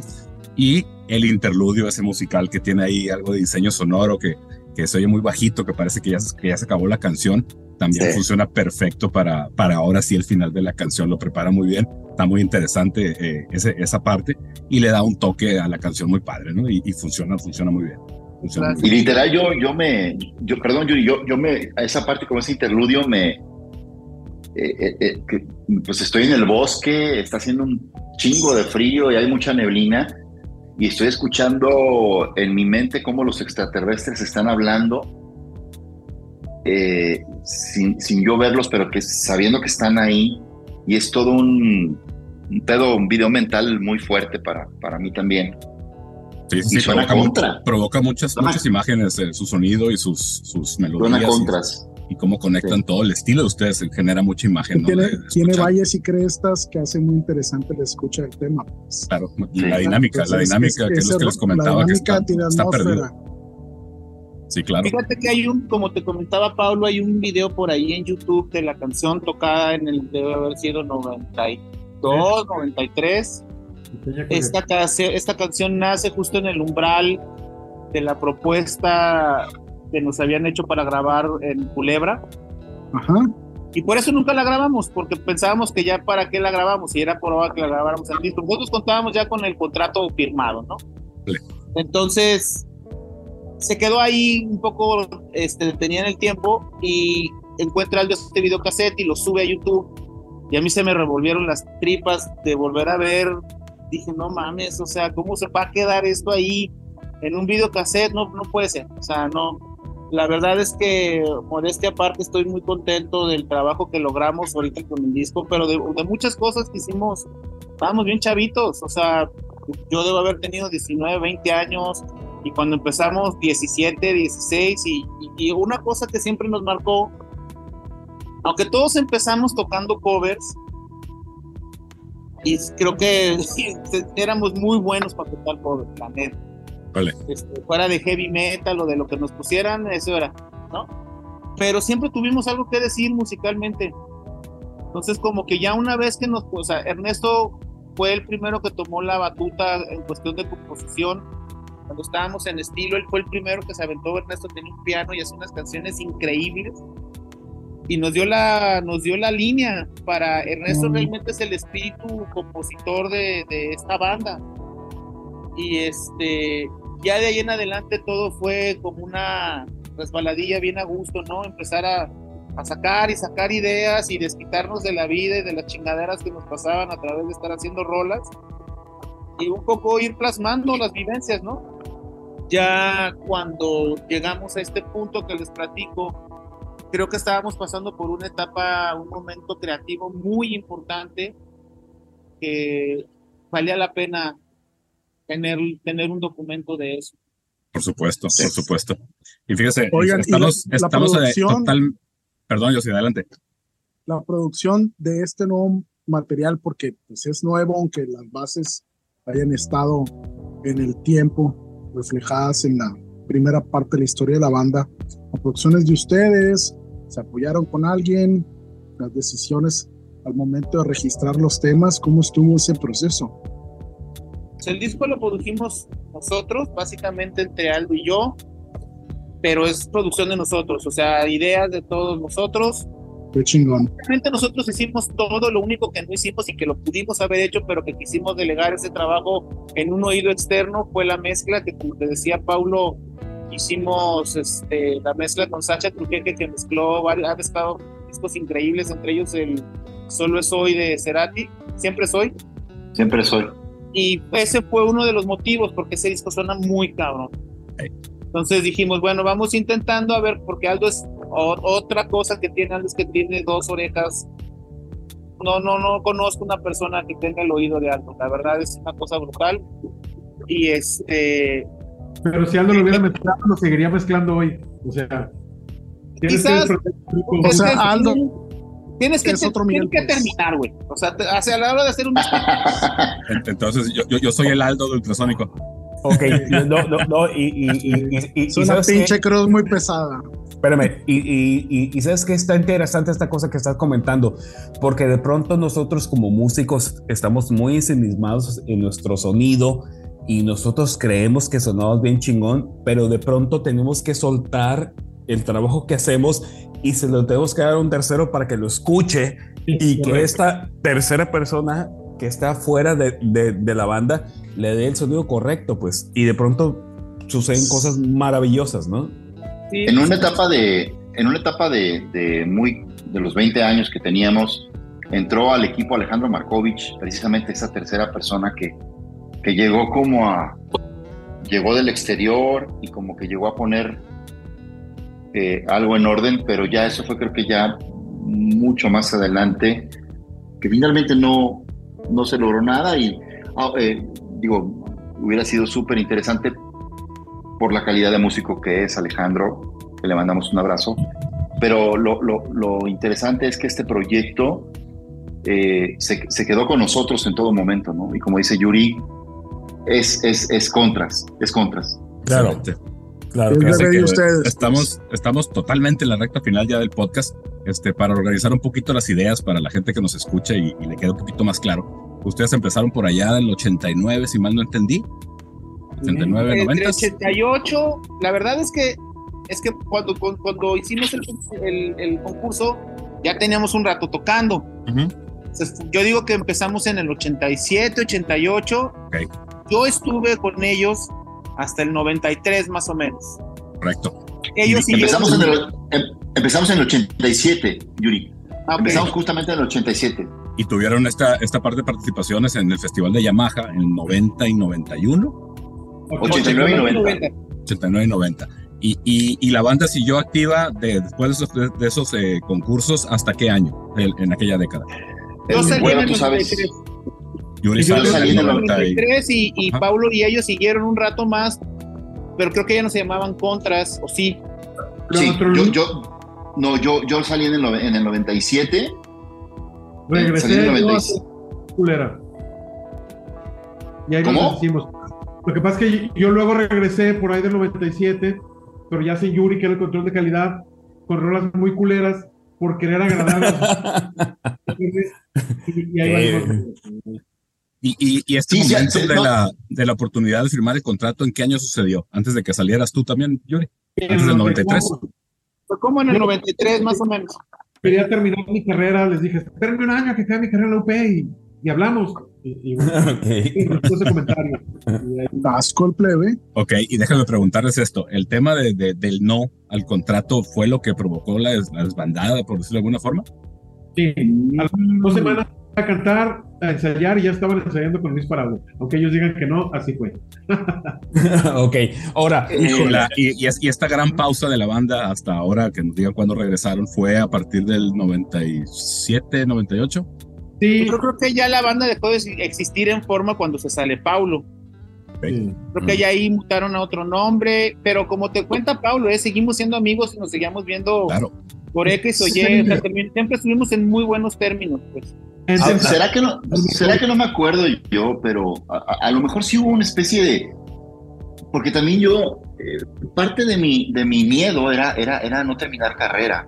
Se me injusto des- de, de decir que, que, ah, o sea, achacarle al güero el hecho de, y eso lo digo con todo el corazón, o sea, el hecho de achacarle al güero, o sea, es que yo le digo güero a Ernesto, Ok. a mi güerito, el, el- el hecho de que es que por tu culpa no firmamos, no, güey, porque la verdad es que si lo hubiéramos hecho, si hubiéramos firmado, a lo mejor el que se hubiera friqueado hubiera sido yo. sí, O sea, no, no estábamos preparados, o sea, no estábamos listos en general, y hablo como grupo. O- o- o- o- oye, Pablo, este, y, y la verdad es que, eh, oye, Pablo, y, y la verdad es que eran otros tiempos, ¿no? Estamos hablando de los noventas, en donde si tenías que firmar, tenías que dejar todo Claro. y dejar carrera para dedicarte a esa parte, ¿no? O sea, no, es, no, no es como ahora que dices, bueno, pues estoy en la universidad y, yo- y- y- y tengo mi banda y, y- y ahí Sí, me, yo- me- me dio la mezcla. En ese entonces, en los noventas, sí tenías que dejar todo y decir Sí. mi carrera o No, la and roll. presión familiar, cabrón. Sí, Es claro, que, o ¿sabes sea, qué? eh, Eh, eran otros tiempos, ¿no? Pato, lo- y, y- lo, lo acaba de decir yo, eh, eh, yo sí también, o sea, yo, yo vengo de una familia en donde, bueno, yo perdí a mi padre muy temprano, a los 12 años, y Yuri también se quedó eh, de alguna forma sin padres muy pequeño, pero el, el hecho de que no estuviera mi padre, eh, en mi casa pues era mi mamá, mis tres hermanas y yo el más, el más joven, ¿no? Eh, digo, no, no, no, no, no me pintaban las uñas mis hermanas porque querían jugar a las muñecas, no, eso no pasó. No pasó Bueno, eso. quién sabe, no Eh, vamos a entrar en eh, detalles de si tú pintabas las uñas, eh, ¿no? Sí, sí, en los Ponían ensayos de Yuri tacones de yo. Y la, la cosa, la cosa es que yo sí tenía una presión muy fuerte, porque a- en mi caso era, pues qué pedo, güey, trae dinero a la casa, güey, tienes que aportar, tienes que apoyar, o sea, porque sí, en, en casa no había, no había, no había, no había mucho, o sea, abrías el refri y decías, ay, güey, este, qué pedo, güey. Eh, entonces, sí, sí fue algo muy duro para mí, porque el hecho de yo estar tocando en un grupo, yo estaba muy controlado en casa. Claro. en, en mi casa, en mi casa me controlaban, pero me controlaban. Eh, no, no es un tema, digo, eh, a, a veces podemos confundir el amor con control, que son, pero se confunde y tampoco es, al contrario, yo estoy agradecido con mi familia, pero les debo todo, pero, pero yo estaba en esa disyuntiva, pues. Claro, o sea, en, en- en los noventas tocar en una banda era, era como eres un vago. Ah, Sí. a, di- a diferencia de Yuri, que sí tenía un contrato. De mí no vas a y- estar y- hablando, ¿no, Oye, cabrón? a diferencia de Yuri, que sí era un vago.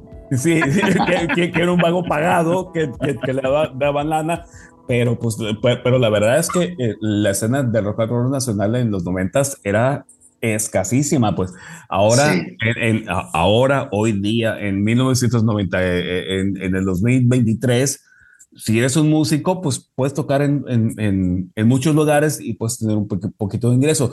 Pero en esos momentos, hace 20, 30, 30 años, estamos hablando de 30 años atrás, era increíble, pues era como de, pues, órale, pues vago, da- da- date Sí. a, a- a- Sí. a tu, a tu- a tu rock and roll, pues. ¿Y qué vas a hacer? Sí. No, pues nada. pues. Creo que hasta el día de hoy, para dedicarse a la música hay que estar loco.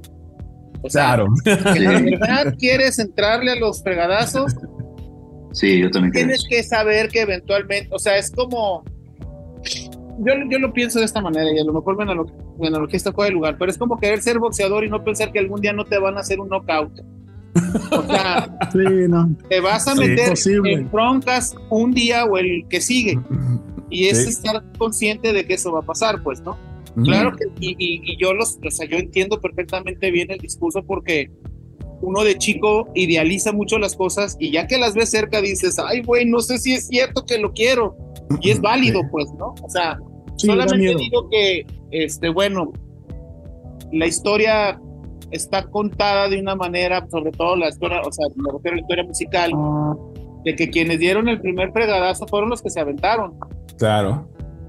Y Sí, sí, desafortunadamente así está armada un poco como la naturaleza de los eventos del éxito del ser humano, ¿no? O sea, To- todos queremos, todos que, que queremos ser los, los Rolling Stones que lo lograron y vivieron de su música, pues o to- todos queremos ser parte de los Beatles que lo lograron, pero abajo de ellos habemos 500 mil cabrones que pues estamos viviendo Creo de, de- hay una cosa que creo que ahorita ya pasa muy china, que antes no pasaba, ¿no? Que es, por ejemplo, antes necesitábamos muchísimo tiempo, recursos eh, y más para saber un poquito qué había detrás de la música, ¿no? O sea, como que antes era, era muy usual que oía uno la radio y quería ser el artista que oía en la radio, ¿no? Ujú. Y cuando estudias lo que tuvieron que hacer estos artistas para llegar a donde llegaron y los, y los esfuerzos y los sacrificios que tuvieron que hacer, dices, ay, güey, pues ni sería el primero ni el único que le tuviera que enfrentarse a estas situaciones. Ujú. Este, entonces, ¿qué pasa?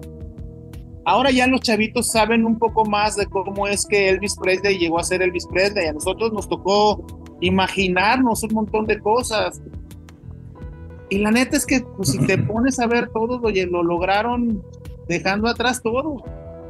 No hay Sí. otra.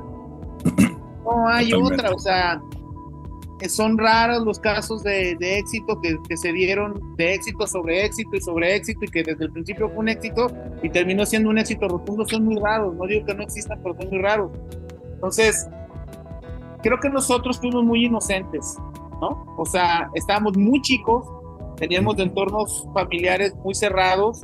Guadalajara, como sociedad, es una sociedad cerrada, es una sociedad difícil. Este, no es como el DF que, nos lleva 10 años adelantado en cuestión como de libertades, pues, ¿no? ¿Tú, tú, tú crees que, que, que, que el DF le- les lleva esta, esta ventaja? Ya tiene una Sí. vuelta. Sí, Claro, ah, ok. Este, Claro. sí. Sí, o pero, sea, pero, pero, va- va- va- vaya, Sí. va- va- vaya, a lo, a lo que voy es que a mí se me hace que Guadalajara, el otro vez estaba plat- platicando con mi, mi- hermana vive en Guadalajara, estoy yo en Culiacán y mi, hermana vi- vive en Guadalajara y, le, y estaba platicando con ella de que si algún extranjero le tendría que explicar cómo conoce México, le tendría que decir, tienes que poner los pies en Guadalajara y de ahí empezar a conocer México. Porque Guadalajara a mí se me hace un lugar tan cosmopolita, tan distinto, tan diverso, en tanta música, de donde tienes que partir que se me hace bien chingón, pues. O sea, hay, hay- o sea, hay, hay, hay muchos Méxicos. Esto que eh, platicamos hace un rato, el, el México de Monterrey, el México del DF y el México de Guadalajara. Pero el México de, de Guadalajara es tan, tan abierto que Sí. se, me, ha- se me hace maravilloso, pues. Porque eres Mira. fuereño, cabrón, pero para las personas que viven en Guadalajara, que son de Guadalajara, Sí, la perspectiva ¿Qué? cambia, es otra. Mira, Claro. yo, yo, yo te voy a decir algo. Yo, yo amo mi ciudad. Yo aquí nací, yo soy tapatío. Y qué tan, tan, a veces descontento, descontentos estamos como tapatíos Mm. que, que a veces entendemos por qué nos dicen apatíos. Ah, ok. No, yo, no- O sea, yo, yo, yo no sabía ese- Guadalajara, ese, ese eh, término. Guadalajara es un, es un sueño de ciudad. Es una ciudad que ha crecido como el Internet, igual que la Ciudad de México, súper mal planeado. O sea, pero, pero también es muy difícil, por eso también seguimos siendo hoy en día, a pesar de que el marketing ha cambiado abismalmente en muchas de las cosas, y sobre todo en el tema de la música, que dio la vuelta en 360 grados, hoy la música se maneja de una manera súper distinta. Sin embargo, Guadalajara sigue siendo una plaza en donde debes de poner a prueba lo que vayas a lanzar. Claro. Porque, porque muchas Claro. veces dicen, bueno, si, si, si funciona en Guadalajara, yo- nosotros lo veíamos con el público, tocábamos en Torreón, tocábamos en la Ciudad de México. Eh, eh. A nosotros nos encantaba tocar en la Ciudad de México porque veíamos la reacción de la gente. Ok. Y cuando tocábamos en Guadalajara, no sabíamos qué pedo. ¿Les gustó? ¿No les gustó? Porque también te, te- o sea, es que es, claro, tú tocas, tocas para ti, para divertirte, pero también estás compartiendo y te interesa que a la gente le guste tu música. Y-. Y, te interesa, y te interesa saber qué opina de tu música. Guadalajara No hay retroalimentación. O- o- o- ok, Pablo, pero por ejemplo, este, cuando se habla de música rock and rollera, de- se, se habla de, de- de música de rock and roll en los últimos 30 años, se habla de la avanzada regia y se habla de la música chilanga, que tiene sus, sus características, pero no hay un como un, un, un sonido Mira.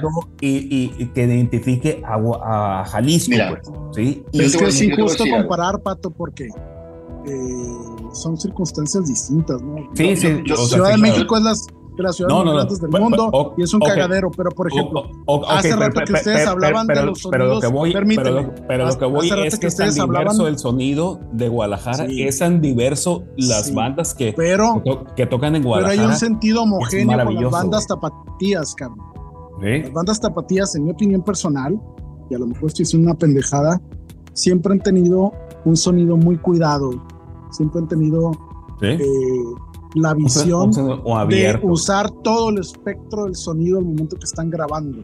Eso. en el caso de nuestros invitados de esta noche, se nota en chinga cuando escuchas Sí. las rolas, porque está aprovechado todo el espectro del sonido, todo está claro, todo está bien puesto, acomodado, con los niveles correctos, la mezcla es muy buena y creo que eso te genera una dimensión al escuchar un tema que no conoces de aceptación inmediata en el sentido de que Sí. no te disgusta nada de lo que estás escuchando Mm, sí. y te genera una sensación de querer seguir conociendo el trabajo de la banda. Por eso creo que Contras ha realizado un trabajo muy bueno en el sentido de actualizar canciones que tenían desde hace varios años, de generar la composición que nos mostraron, que es la más nueva de ellos. Y yo quería preguntarles a Contras, eh, ¿qué planes jóvenes para el futuro? ¿Tienen planeado alguna tocada, reunirse? Espérame tantito nomás para cerrar el, el- el resumen que estábamos armando aquí de todo lo que ha pasado. Este, pues se separan por ahí en el 97 y regresan cuando. Hasta Eh, pues realmente hace dos, un año, dos años, ¿no? sí, dos Eh, años. fue, fue, fue- no, no, no. Bueno, eh, cuando, cuando tú me hablaste fue en enero del 2021. Yo tenía, yo tenía COVID, me acuerdo, y, y me hablaste. Y, y- y ahí empezó todo en el sentido de empezar como a organizar, A poner las manos en la obra. ¿no? Sí, O sea, en el, en el- teníamos un, un par de años como jugueteando con la idea, pero nomás no se hacía. Perdón, fue enero, fue enero 2022. Fue enero de 2022, desde 1993, que Yuri eh, decide irse al proyecto Azul Violeta. Eh, 97 que yo me voy y, de- y, y ya hasta el 2022 o enero de 2022 es cuando empezamos a platicarlo y hay planes de tocada, eh, sí. eh, El, Qué el bueno. detonante, pero- el detonante regreso fue Yuri. Él fue el que No, puso el. en realidad es. Eh, Correcto. es, es Aldo, pero, pero Yuri es un, es un gran impulsor, es un gran emprendedor en, el sentido del, del proyecto. Eh, eh, Yuri le, ha- puesto mucho como, le, ha puesto gasolina al, al- asunto. Excelente. Fíjate que ahorita platicando, retomando un poquito lo que decía Yossi, de que recuperaron canciones que tenían de los 90 y ahora las están grabando. Este, pues, otra de las, de las filosofías que traemos por acá es que la grabación es una foto del momento, ¿no? Entonces, e- este reto que se plantearon ustedes de traer esa foto que ya conocían de los 90 al, al, al- a hoy, con ese vibe y, y cuidarlo y, y sobre todo respetarlo y, y traerlo a la actualidad, yo creo que se logró en buena medida porque pues bien, bien podían haber hecho algo bien diferente, ¿no? Y estuvo muy padre que eso que, que ya habían sembrado, pues que vieron que germinó un poquito más y a lo mejor ya, ya le empezó a dar Sí. el sol, ¿no? Y Entonces, es como hay es un una- respeto al trabajo, ¿no? Claro, Sí, y yo hay- creo que es un hay- estilo hay- muy efectivo el de ustedes y, y se me hace una, una jugada que no creo que ni siquiera la hayan pensado, pero si fue así, pues muy inteligente, de sí, sí traer ese sonido que tienen los 90 que es muy efectivo y yo estoy totalmente convencido que funciona muy bien hoy, ¿no? Entonces Sí, yo creo que tienen por ahí un... un, un- Tuvimos ahí un, un conato de trabajar con una disquera y una de las cosas que hablamos en la mesa fue precisamente eso, qué tan, qué tan actual está este sonido de rock en español noventero. Y creo que la gente tiene esta nostalgia, sobre todo gente de nuestra edad, pero está muy chido que hay muchos chavitos que Claro. tienen mucha curiosidad de saber por qué la música de ese entonces suena como sonaba en ese entonces, ¿no? Y hay como varios grupos, ya, o sea, hay muchos grupos ahí en, en- lo que te digo, hay muchísimo talento que está mm, justamente en esta tarea como de sonar a canción de rock viejito, pero al mismo tiempo con un sonido actual. Fue un poco circunstancial, pero cuando nos dimos cuenta que, que iba para allá, lo, ahora sí que lo, como dicen los, los, los gringos, we embrace it. Lo agarramos y dijimos, pues va. O sea, si es así, es nomás pulirlo y que quede bonito, pero es así. No tiene Pues por es qué lo que somos. cosa. No tiene por qué ser otra cosa. Entonces, este, en mi caso, eh, mi principal motor fue exponer de alguna manera, darle cabida a, a lo que creo. Hay una cosa, déjenme ahí nada más hacer un pequeño paréntesis. eh, aquí en Guadalajara fuimos un grupo que, por un lado, por un, un momento y para cierta gente fuimos un grupo muy querido, somos un grupo muy querido, y para otra gente no tanto. Entonces, nos, nos, nos traían en chinga porque éramos unos morritos, unos moquitos, que tocábamos bien y nos tiraban carrilla de que éramos bien fresas. Cuando ser, cuando, ser cho- cuando ser cholo hubiera sido lo máximo, ¿no? Y ni sabían qué pedo, pero el chiste era de catalogar y meter en una caja a los grupos y ya, ¿no? Entonces, este, creo que había mucho más en la música que hacíamos de lo que aparentemente se podía ver, lo que el velo de la moda de aquel entonces te permitía ver. Ahora siento que la música se percibe, se escucha con mucha más libertad que en ese entonces. Antes tenías que sonar a tal cosa para estar dentro de la onda. Por ejemplo, con Azul Violeta sufrimos mucho de eso. Nosotros irrumpimos, por así decirlo, en el, en el, en el mercado, en una época donde eras rock, rock, rock, así, camiseta negra, caifanes, lo que fuera, o eras Alex Intec o pop, pop. Nosotros estábamos en medio, fue muy difícil con Azul Violeta. Fíjate que cuando difícil. salió el- globoscopio, a mí me pareció una propuesta mucho más interesante que Maná. Bueno, entonces, Definitivamente. en un sentido que- sónico, para mí personalmente era superior. Muy, muy superior. a nosotros con Contras nos pasó un poquito lo mismo. Estábamos en un espectro muy extraño, la música estaba cambiando muy rápido, estaba llegando muchísima información y nosotros este, estábamos proponiendo desde nuestra capacidad, pero con muchísima honestidad. Pues bueno, solo comentarte que el motivo por el cual el disco terminó sonando así era como darle el orgullo que siempre debió haber tenido. Nada más era había ciertas cosas que había que limpiar y limar para que todo coincidiera, pues, pero el, el dis- si, si escuchan esta canción que está en YouTube, que son dos canciones que vienen en el disco, son idénticas. Nada más había que darle el peso. Ya sabes que sónicamente tiene que tener peso, o sea, tiene que, tiene que dar un chingadazo, porque si Sí. Tiene que sonar. lo da, pero en el disco no lo da por la razón que sea, ya perdiste ahí algo. Entonces era meternos a eso y la verdad es que algo también en todos estos años se pulió muchísimo como ingeniero, como productor, como músico. Hicimos muy bonita mancuerna, este Aldo y yo en este proceso. Y la neta es que todos nos ayudamos mutuamente para llegar al lugar al que había que llegar. Entonces, honestamente se los digo, yo estoy muy satisfecho con el, producto final del disco.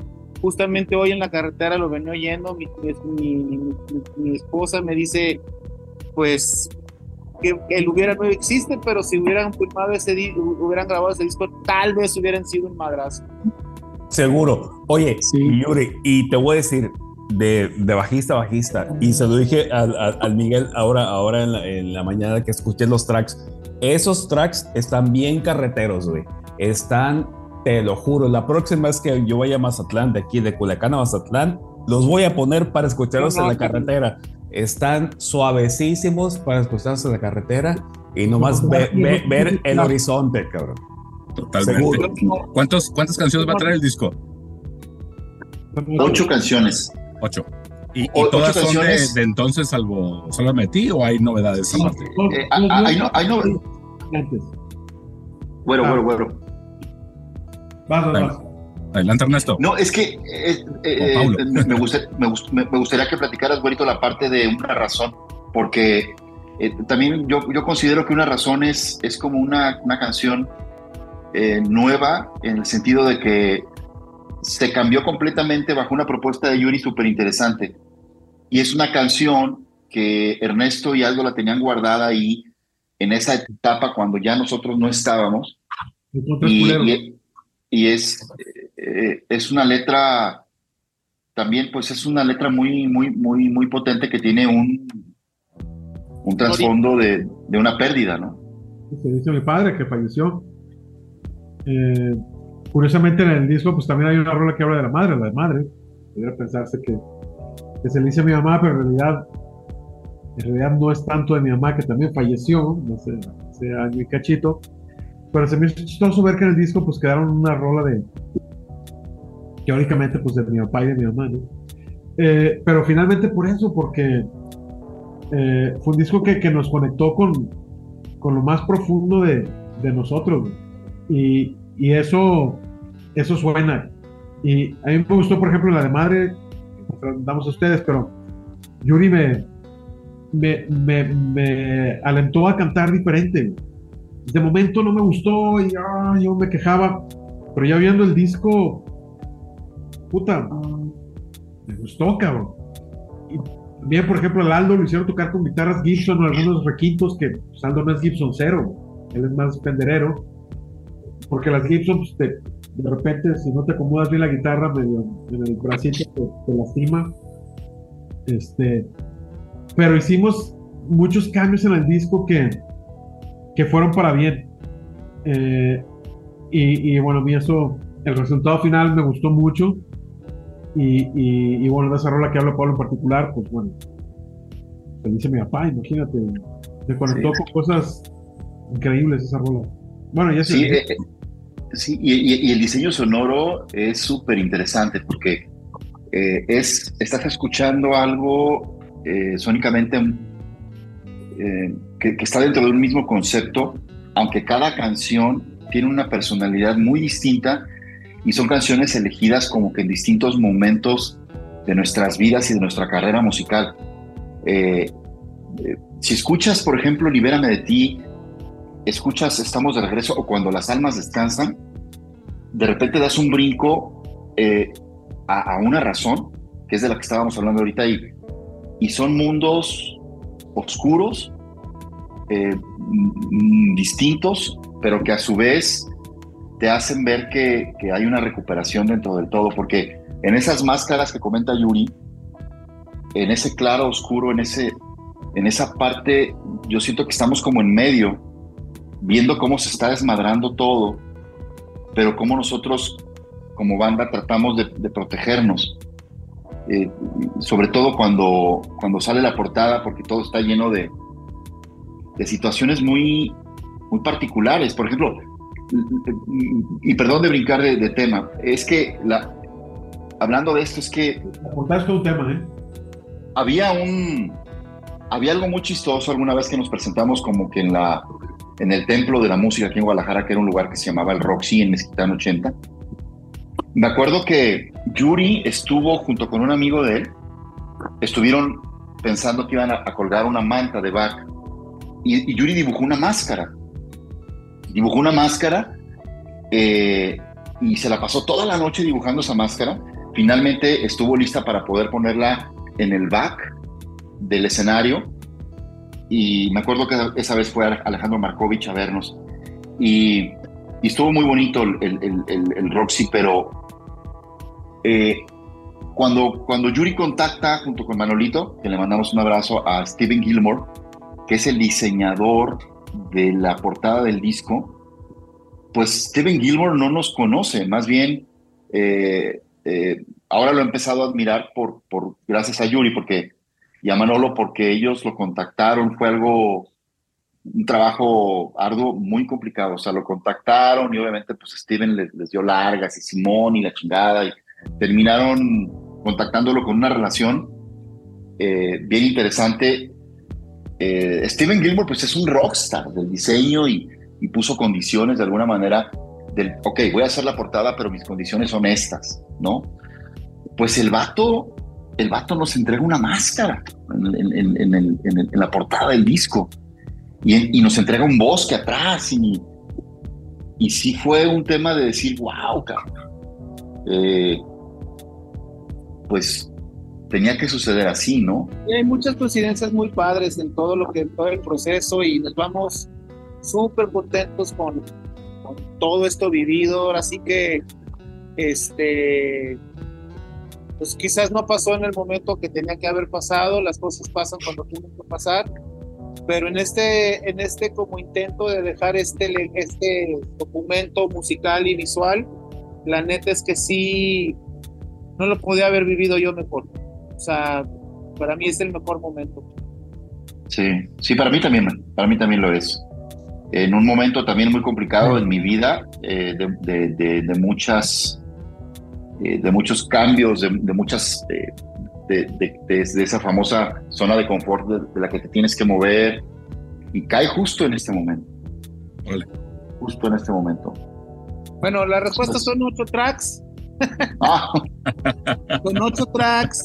No todos son. eh, hay uno, como les comentábamos, que es este nuevo.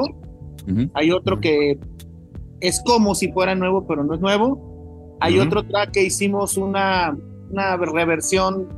La, la canción original era como una especie como de tecnopop Ajá. y terminó siendo una cuestión acústica, que es la, el- la canción que, que cierra el, el- el disco.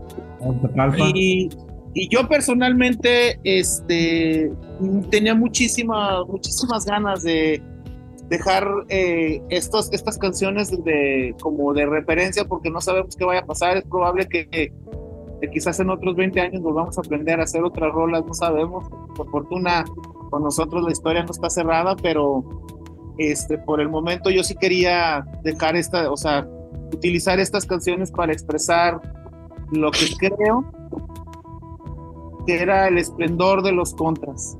Excelente. O sea, me parece que es, o sea, es mi motor, pues, en ese sentido de, de dejar este documento, de, de ver lo, lo, lo chingón que ha sido todas estas coincidencias que te platica Paulo, recordar, este, reconectar con amigos increíbles. Para mí no podría haber sido mejor. Claro, había que, había que honrar esa, Sí, esa- esos, esos años, esos años Sí, de, había que honrarlo, proyecto. claro, porque sí fue mucho trabajo, como te dice Ernesto, ensayábamos un chingo de horas, o sea, eh, molestábamos a la mamá de Paulo, ensayamos años en su casa, en, la, en un cuarto que tenía deshabitado, años ahí, yo creo que la, la- no sé, la señora nos odiaba, pero nunca nos dijo nada, o sea, este, luego nos fuimos a ensayar a, la, a la a la cochera del papá de Aldo, que también nos, nos apoyaron muchísimo los papás de Aldo. Este, el papá de Ernesto no se diga, los papás de Ernesto nos apoyaron, este nombre, o sea, había que honrarlo, pues, a nuestros Claro. papás, a nosotros, a mi abuela. Había que hacerlo. Sí, sí, sí, por y, al, supuesto. y al capitán, y, al capitán, y al capitán Furia también. A mi capi furia. Y como comentas, pues las, las cosas tienen su tiempo, ¿no? Y su momento de suceder. Y pues qué bueno que pasó. El de nosotros fue este, yo siento eso, me, me voy muy tranquilo de que siento que el momento de nosotros fue este. Excelente. Porque, pues, en su momento no fue, pero pues, Pero hoy sí, no- nunca se puede decir, nunca es, no, eso nunca va a pasar. claro. Claro, por supuesto. Y retomando ahorita que les preguntaba yo, sí que si hay planes de tocar en vivo. Sí, Oye, se salió, se salió, eh, ¿dó- ¿dónde está el pato? ¿Se salió? o- Fíjate que a lo mejor se cayó. Se le, se le abrió el internet o algo. A lo mejor Se regresa. le fue el tequilón a la cabeza y se cayó. Eh, hay, hay planes de tocar, lo queremos hacer de una manera eh, digna. Em, eh, te- te- sí, sí, sí está la idea de, de- de hacerlo, porque todavía, eh, pues todavía no hemos terminado, estamos en el proceso de ir subiendo las canciones. vamos a subir la segunda. Nos vamos a subir la segunda pronto. eh, ahora para, para finales de mayo es como la idea de hacerlo. Porque se nos, se nos, eh, se nos vino como un, pues un- una pausa que a lo mejor era muy importante que sucediera, pero vamos a continuar con el proyecto de ir subiendo las canciones. Ya después de la tercera estaremos subiendo como todo el disco. Y, y a la salida del vinil nos gustaría como cerrar con ese broche de oro de una presentación en donde estén pues nuestros amigos, en donde esté la gente que, le- que, que en, el- que en aquel entonces le gustó el grupo. Y es muy probable que sí, nos encantaría que teniendo fecha nos pudieran acompañar acá, sería algo bien chingón que pudieran estar por acá con nosotros. Algo íntimo, algo, algo sencillo. Siempre creo que lo Muchas sencillo... gracias. No, a, ustedes, yo creo que lo sencillo pues es donde, donde está lo más, pues lo más hermoso, ahí está, ahí radica la, la hermosura y, y es bien complicado hacer cosas sencillas y La ojalá hacer simplicidad usualmente lo es. ojalá podamos hacer algo simple. Yuri siempre ha sido el, el, el- el- el que, el que tiene la parte visual del grupo. Y, y él es, eh, él es mi, el Yuri es mi, mi, mi- mi diseñador de modas, cabrón, del mío, me viste, me, de hecho esta Vale. camisa me la regaló él, esta, esta me la regaló él. Vale, vale. Gracias, Yu- gracias Yuri. Hombre, ya sabes. Sale. Pues e- efectivamente, como Que comentan, que en- somos amantes. efectivamente, como comentan, pues nada más en Spotify tienen en este momento eh, arriba Libérame de ti, tienen un lyric video ahí en su canal oficial de YouTube. Las canciones que decía que están en vivo, ¿están en otro canal o están en el oficial? Porque no las vi y el sábado lo No, aventé lo que todo. pasa es que esas las subió Aldo hace como cinco años. Ok. Cuando empezamos con todo este rollo de empezar a, oye, si las grabamos y bueno, están, metan el nombre de la rola, estamos de regreso, cuando las almas descansan, contras, y les va a aparecer ahí un concierto cuando teníamos 18, 19 años. Van a salir rolas con Luis también, el cantante que estuvo un ratito ahí mientras yo me corrieron por no grabar el disco. No, pero si Híjole. meten el nombre de la rola, nomás vas a aparecer tú, Neto, porque Luis no güey. estas canciones. Exacto. Luis no, cantó, Luis no cantó esas canciones, güero. Y ya, ya supéralo, brother. Sí, no, ya. No, es que iba a salir otra parte con Luis, pero Ah, no, no, no. es otro Bueno, tema. no, es, es otro tema. Excelente, excelente. Pues total recta final. Redes sociales están moviéndose por ahí por tanto. Visité su Facebook y, y por ahí leí el, el tema que comentabas, Paulo, de que están sonando en radio, que están sonando de forma importante por ahí. Esa posibilidad pues siempre es, es increíble y es muy satisfactoria, ¿no?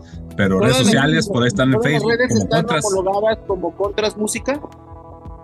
Facebook, Sí. Instagram y TikTok por el momento es lo que tenemos activo. Correcto. Para cerrar, este, pues sí, este viene el lanzamiento del segundo sencillo. Este, habrá un tercer sencillo, luego viene el lanzamiento del vinil. Es un vinil que estamos produciendo nosotros por nuestra cuenta. Este, se van a hacer solamente por el momento 200 copias, no creo que se vayan a hacer más. Este, y como comentaba Pablo, vamos a culminar con un, con un concierto en vivo. que la idea es que la gente que haya conectado con el disco, con la música, nos alcance ahí. Y los amigos que tengan un poco de nostalgia nos vea ahí también porque es probable, no sabemos, pero es probable que sea el último toquín de los contras. Ok. Ok, ok. Pues esperemos que no. Yo pienso que su sonido da para un chingo. Este, se los digo sinceramente. Muchas gracias, Este, muchas gracias. Gracias. Y yo, y yo creo que, que realmente la música actual necesita propuestas como la de ustedes. ¿no? Entonces, este, Hay un montón de música ahí varada Claro. que podríamos retomar, entonces ahora sí que quién sabe, pero bueno, Miren, ahorita cuando, ahí termina cuando el hagan ese, cuando hagan, ajá, cuando hagan ese último concierto se van a calentar, cabrones.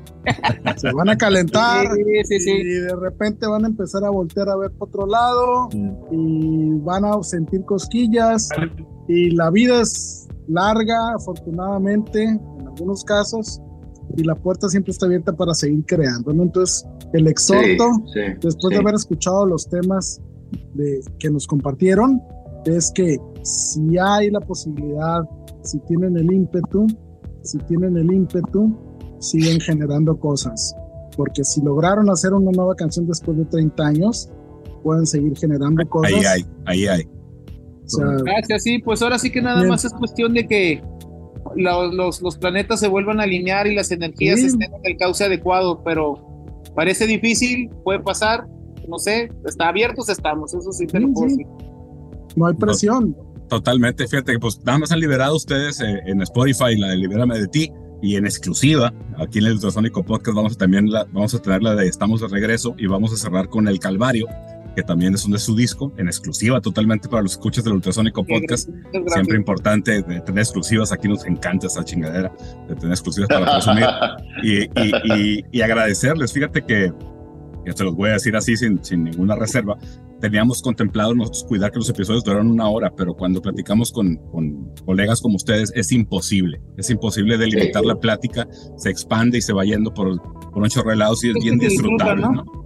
Claro, Es es, es- es lo que les comentaba de que cuando empezamos con este ejercicio de platicar con colegas, de conocer sus historias y sobre todo en el caso de ustedes por múltiples motivos, incluso generacionales, pues hay un chorro de afinidad en, en su proyecto y en el suyo que nos vemos reflejados totalmente, ¿no? independientemente de las circunstancias y la distancia sobre todo, ¿no? Entonces, por allá es, es, bien, como dice, como dijiste Yuri, de las coincidencias, pues es, es, es bien eh, sorprendente encontrarte que hay una banda en Guadalajara como nosotros hoy, pues aquí y en Culiacán, pues entonces nos pasa lo mismo, vivimos más o menos lo mismo, tra- transitamos de la misma forma en algunas cosas y, y es bien padre platicar con, con colegas como ustedes, ¿no? Entonces agradecemos sobre todo, yo sobre todo en, a nombre de, de todos, eh, aquí, en la- aquí estuvimos en el podcast nada más tres, somos cinco en la banda, aprovecho para mandarle saludo a Juan y al, y al chino en la batería y guitarra.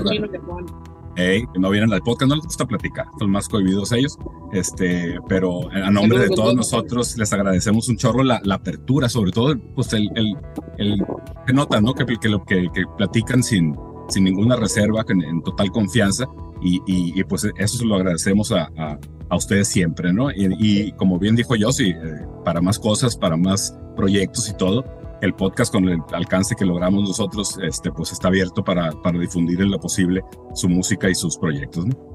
Gracias, Sí, yo, sí, sí, si me permiten decir algo rápido, yo eh, escuché por, supuesto. ahí eh, de una gran artista y esa gran artista lo escuchó de, de otra gran artista que dice que la música es el arma de construcción masiva. Así es.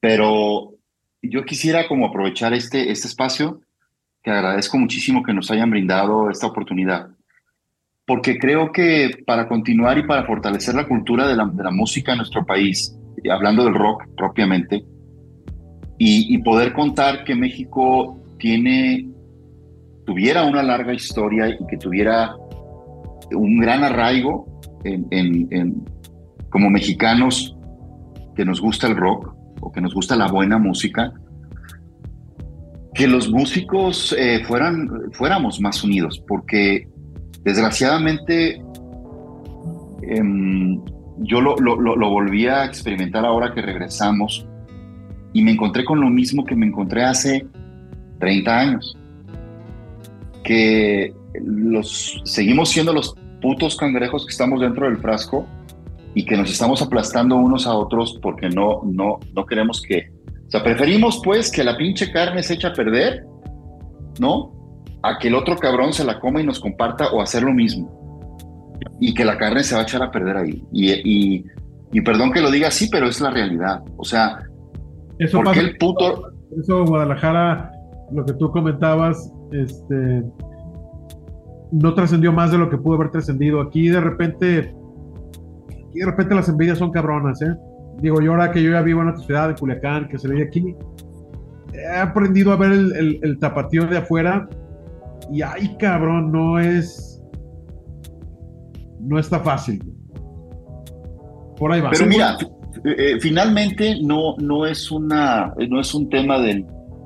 eh, yo creo que eh, lo importante es, es trascender uno mismo en el día a día, ¿no? En este trayecto que ustedes comentaban, no en el, en el destino, sino en el trayecto que uno va viviendo el día a día, divertirse, gozar, eh, vivir de una manera muy intensa y, y que la música nos siga haciendo muy felices en Claro. todos los sentidos, sin esperar nada, porque realmente lo que está pasando eh, es, es eh, cuando no intentas es cuando fracasas, pero cuando lo estás haciendo y cuando estás disfrutando del trayecto, pues estás teniendo un éxito independientemente de envidias, independientemente de, de- apoyos o no apoyos.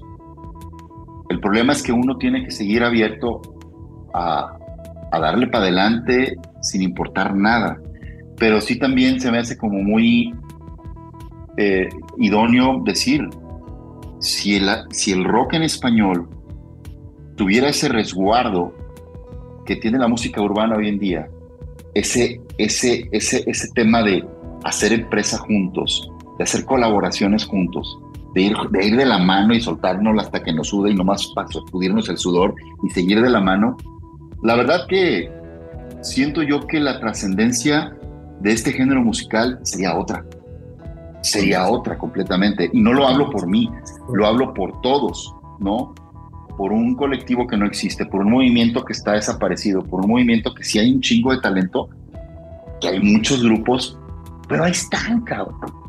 Y creo que es importante presumir y dar a conocer a gente que tiene mucho talento, pero que por X o Y, güey, no, cabrón, esa pinche carne que te vas a comer, no te la vas a comer, cabrón, y te vas a ir a la chingada.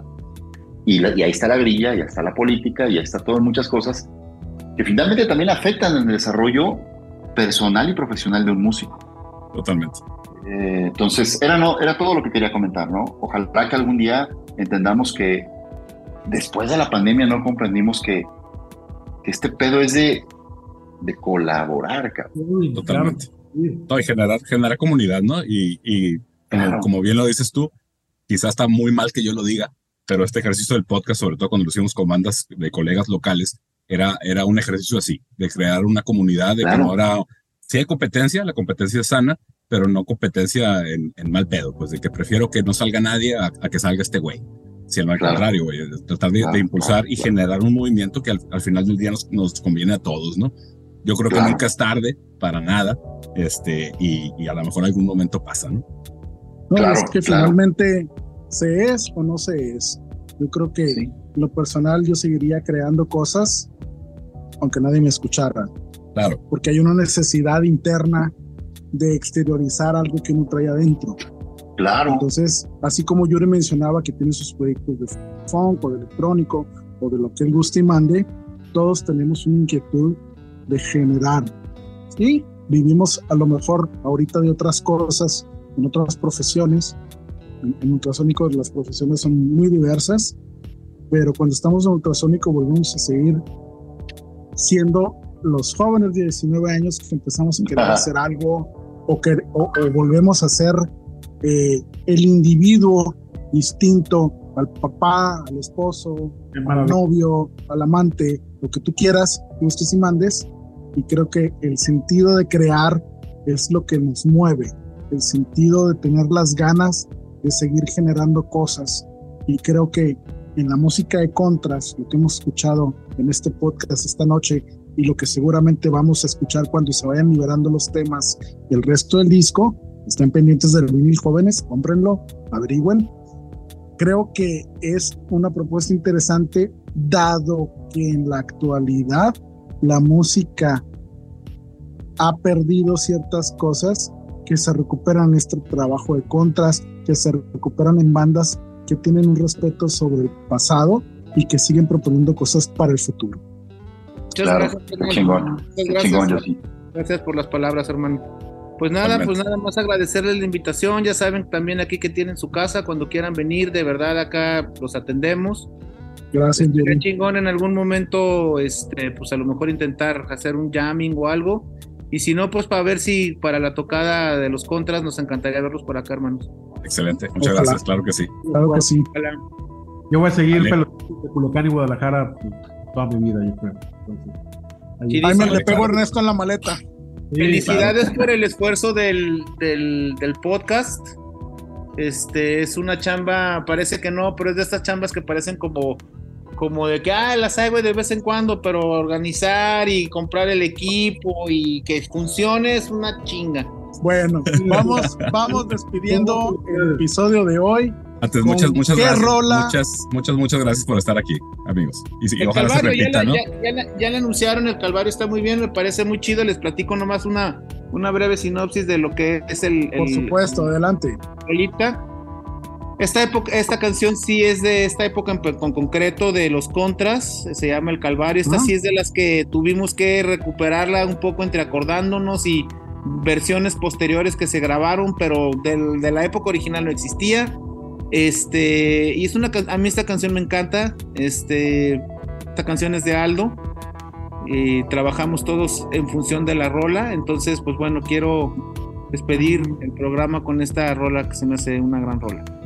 Excelente. Gracias. Calvario para de salida y nos vamos. Excelente, Gracias pues nos todo. quedamos. Gracias a ustedes por Gracias. compartir este espacio, sus anécdotas, sus historias, sus momentos y compartir el gusto de hacer música. Ultrasónico Podcast, episodio 106. Nos vamos con Contras, El Calvario. Buenos días, buenas noches, buenas madrugadas. Bye.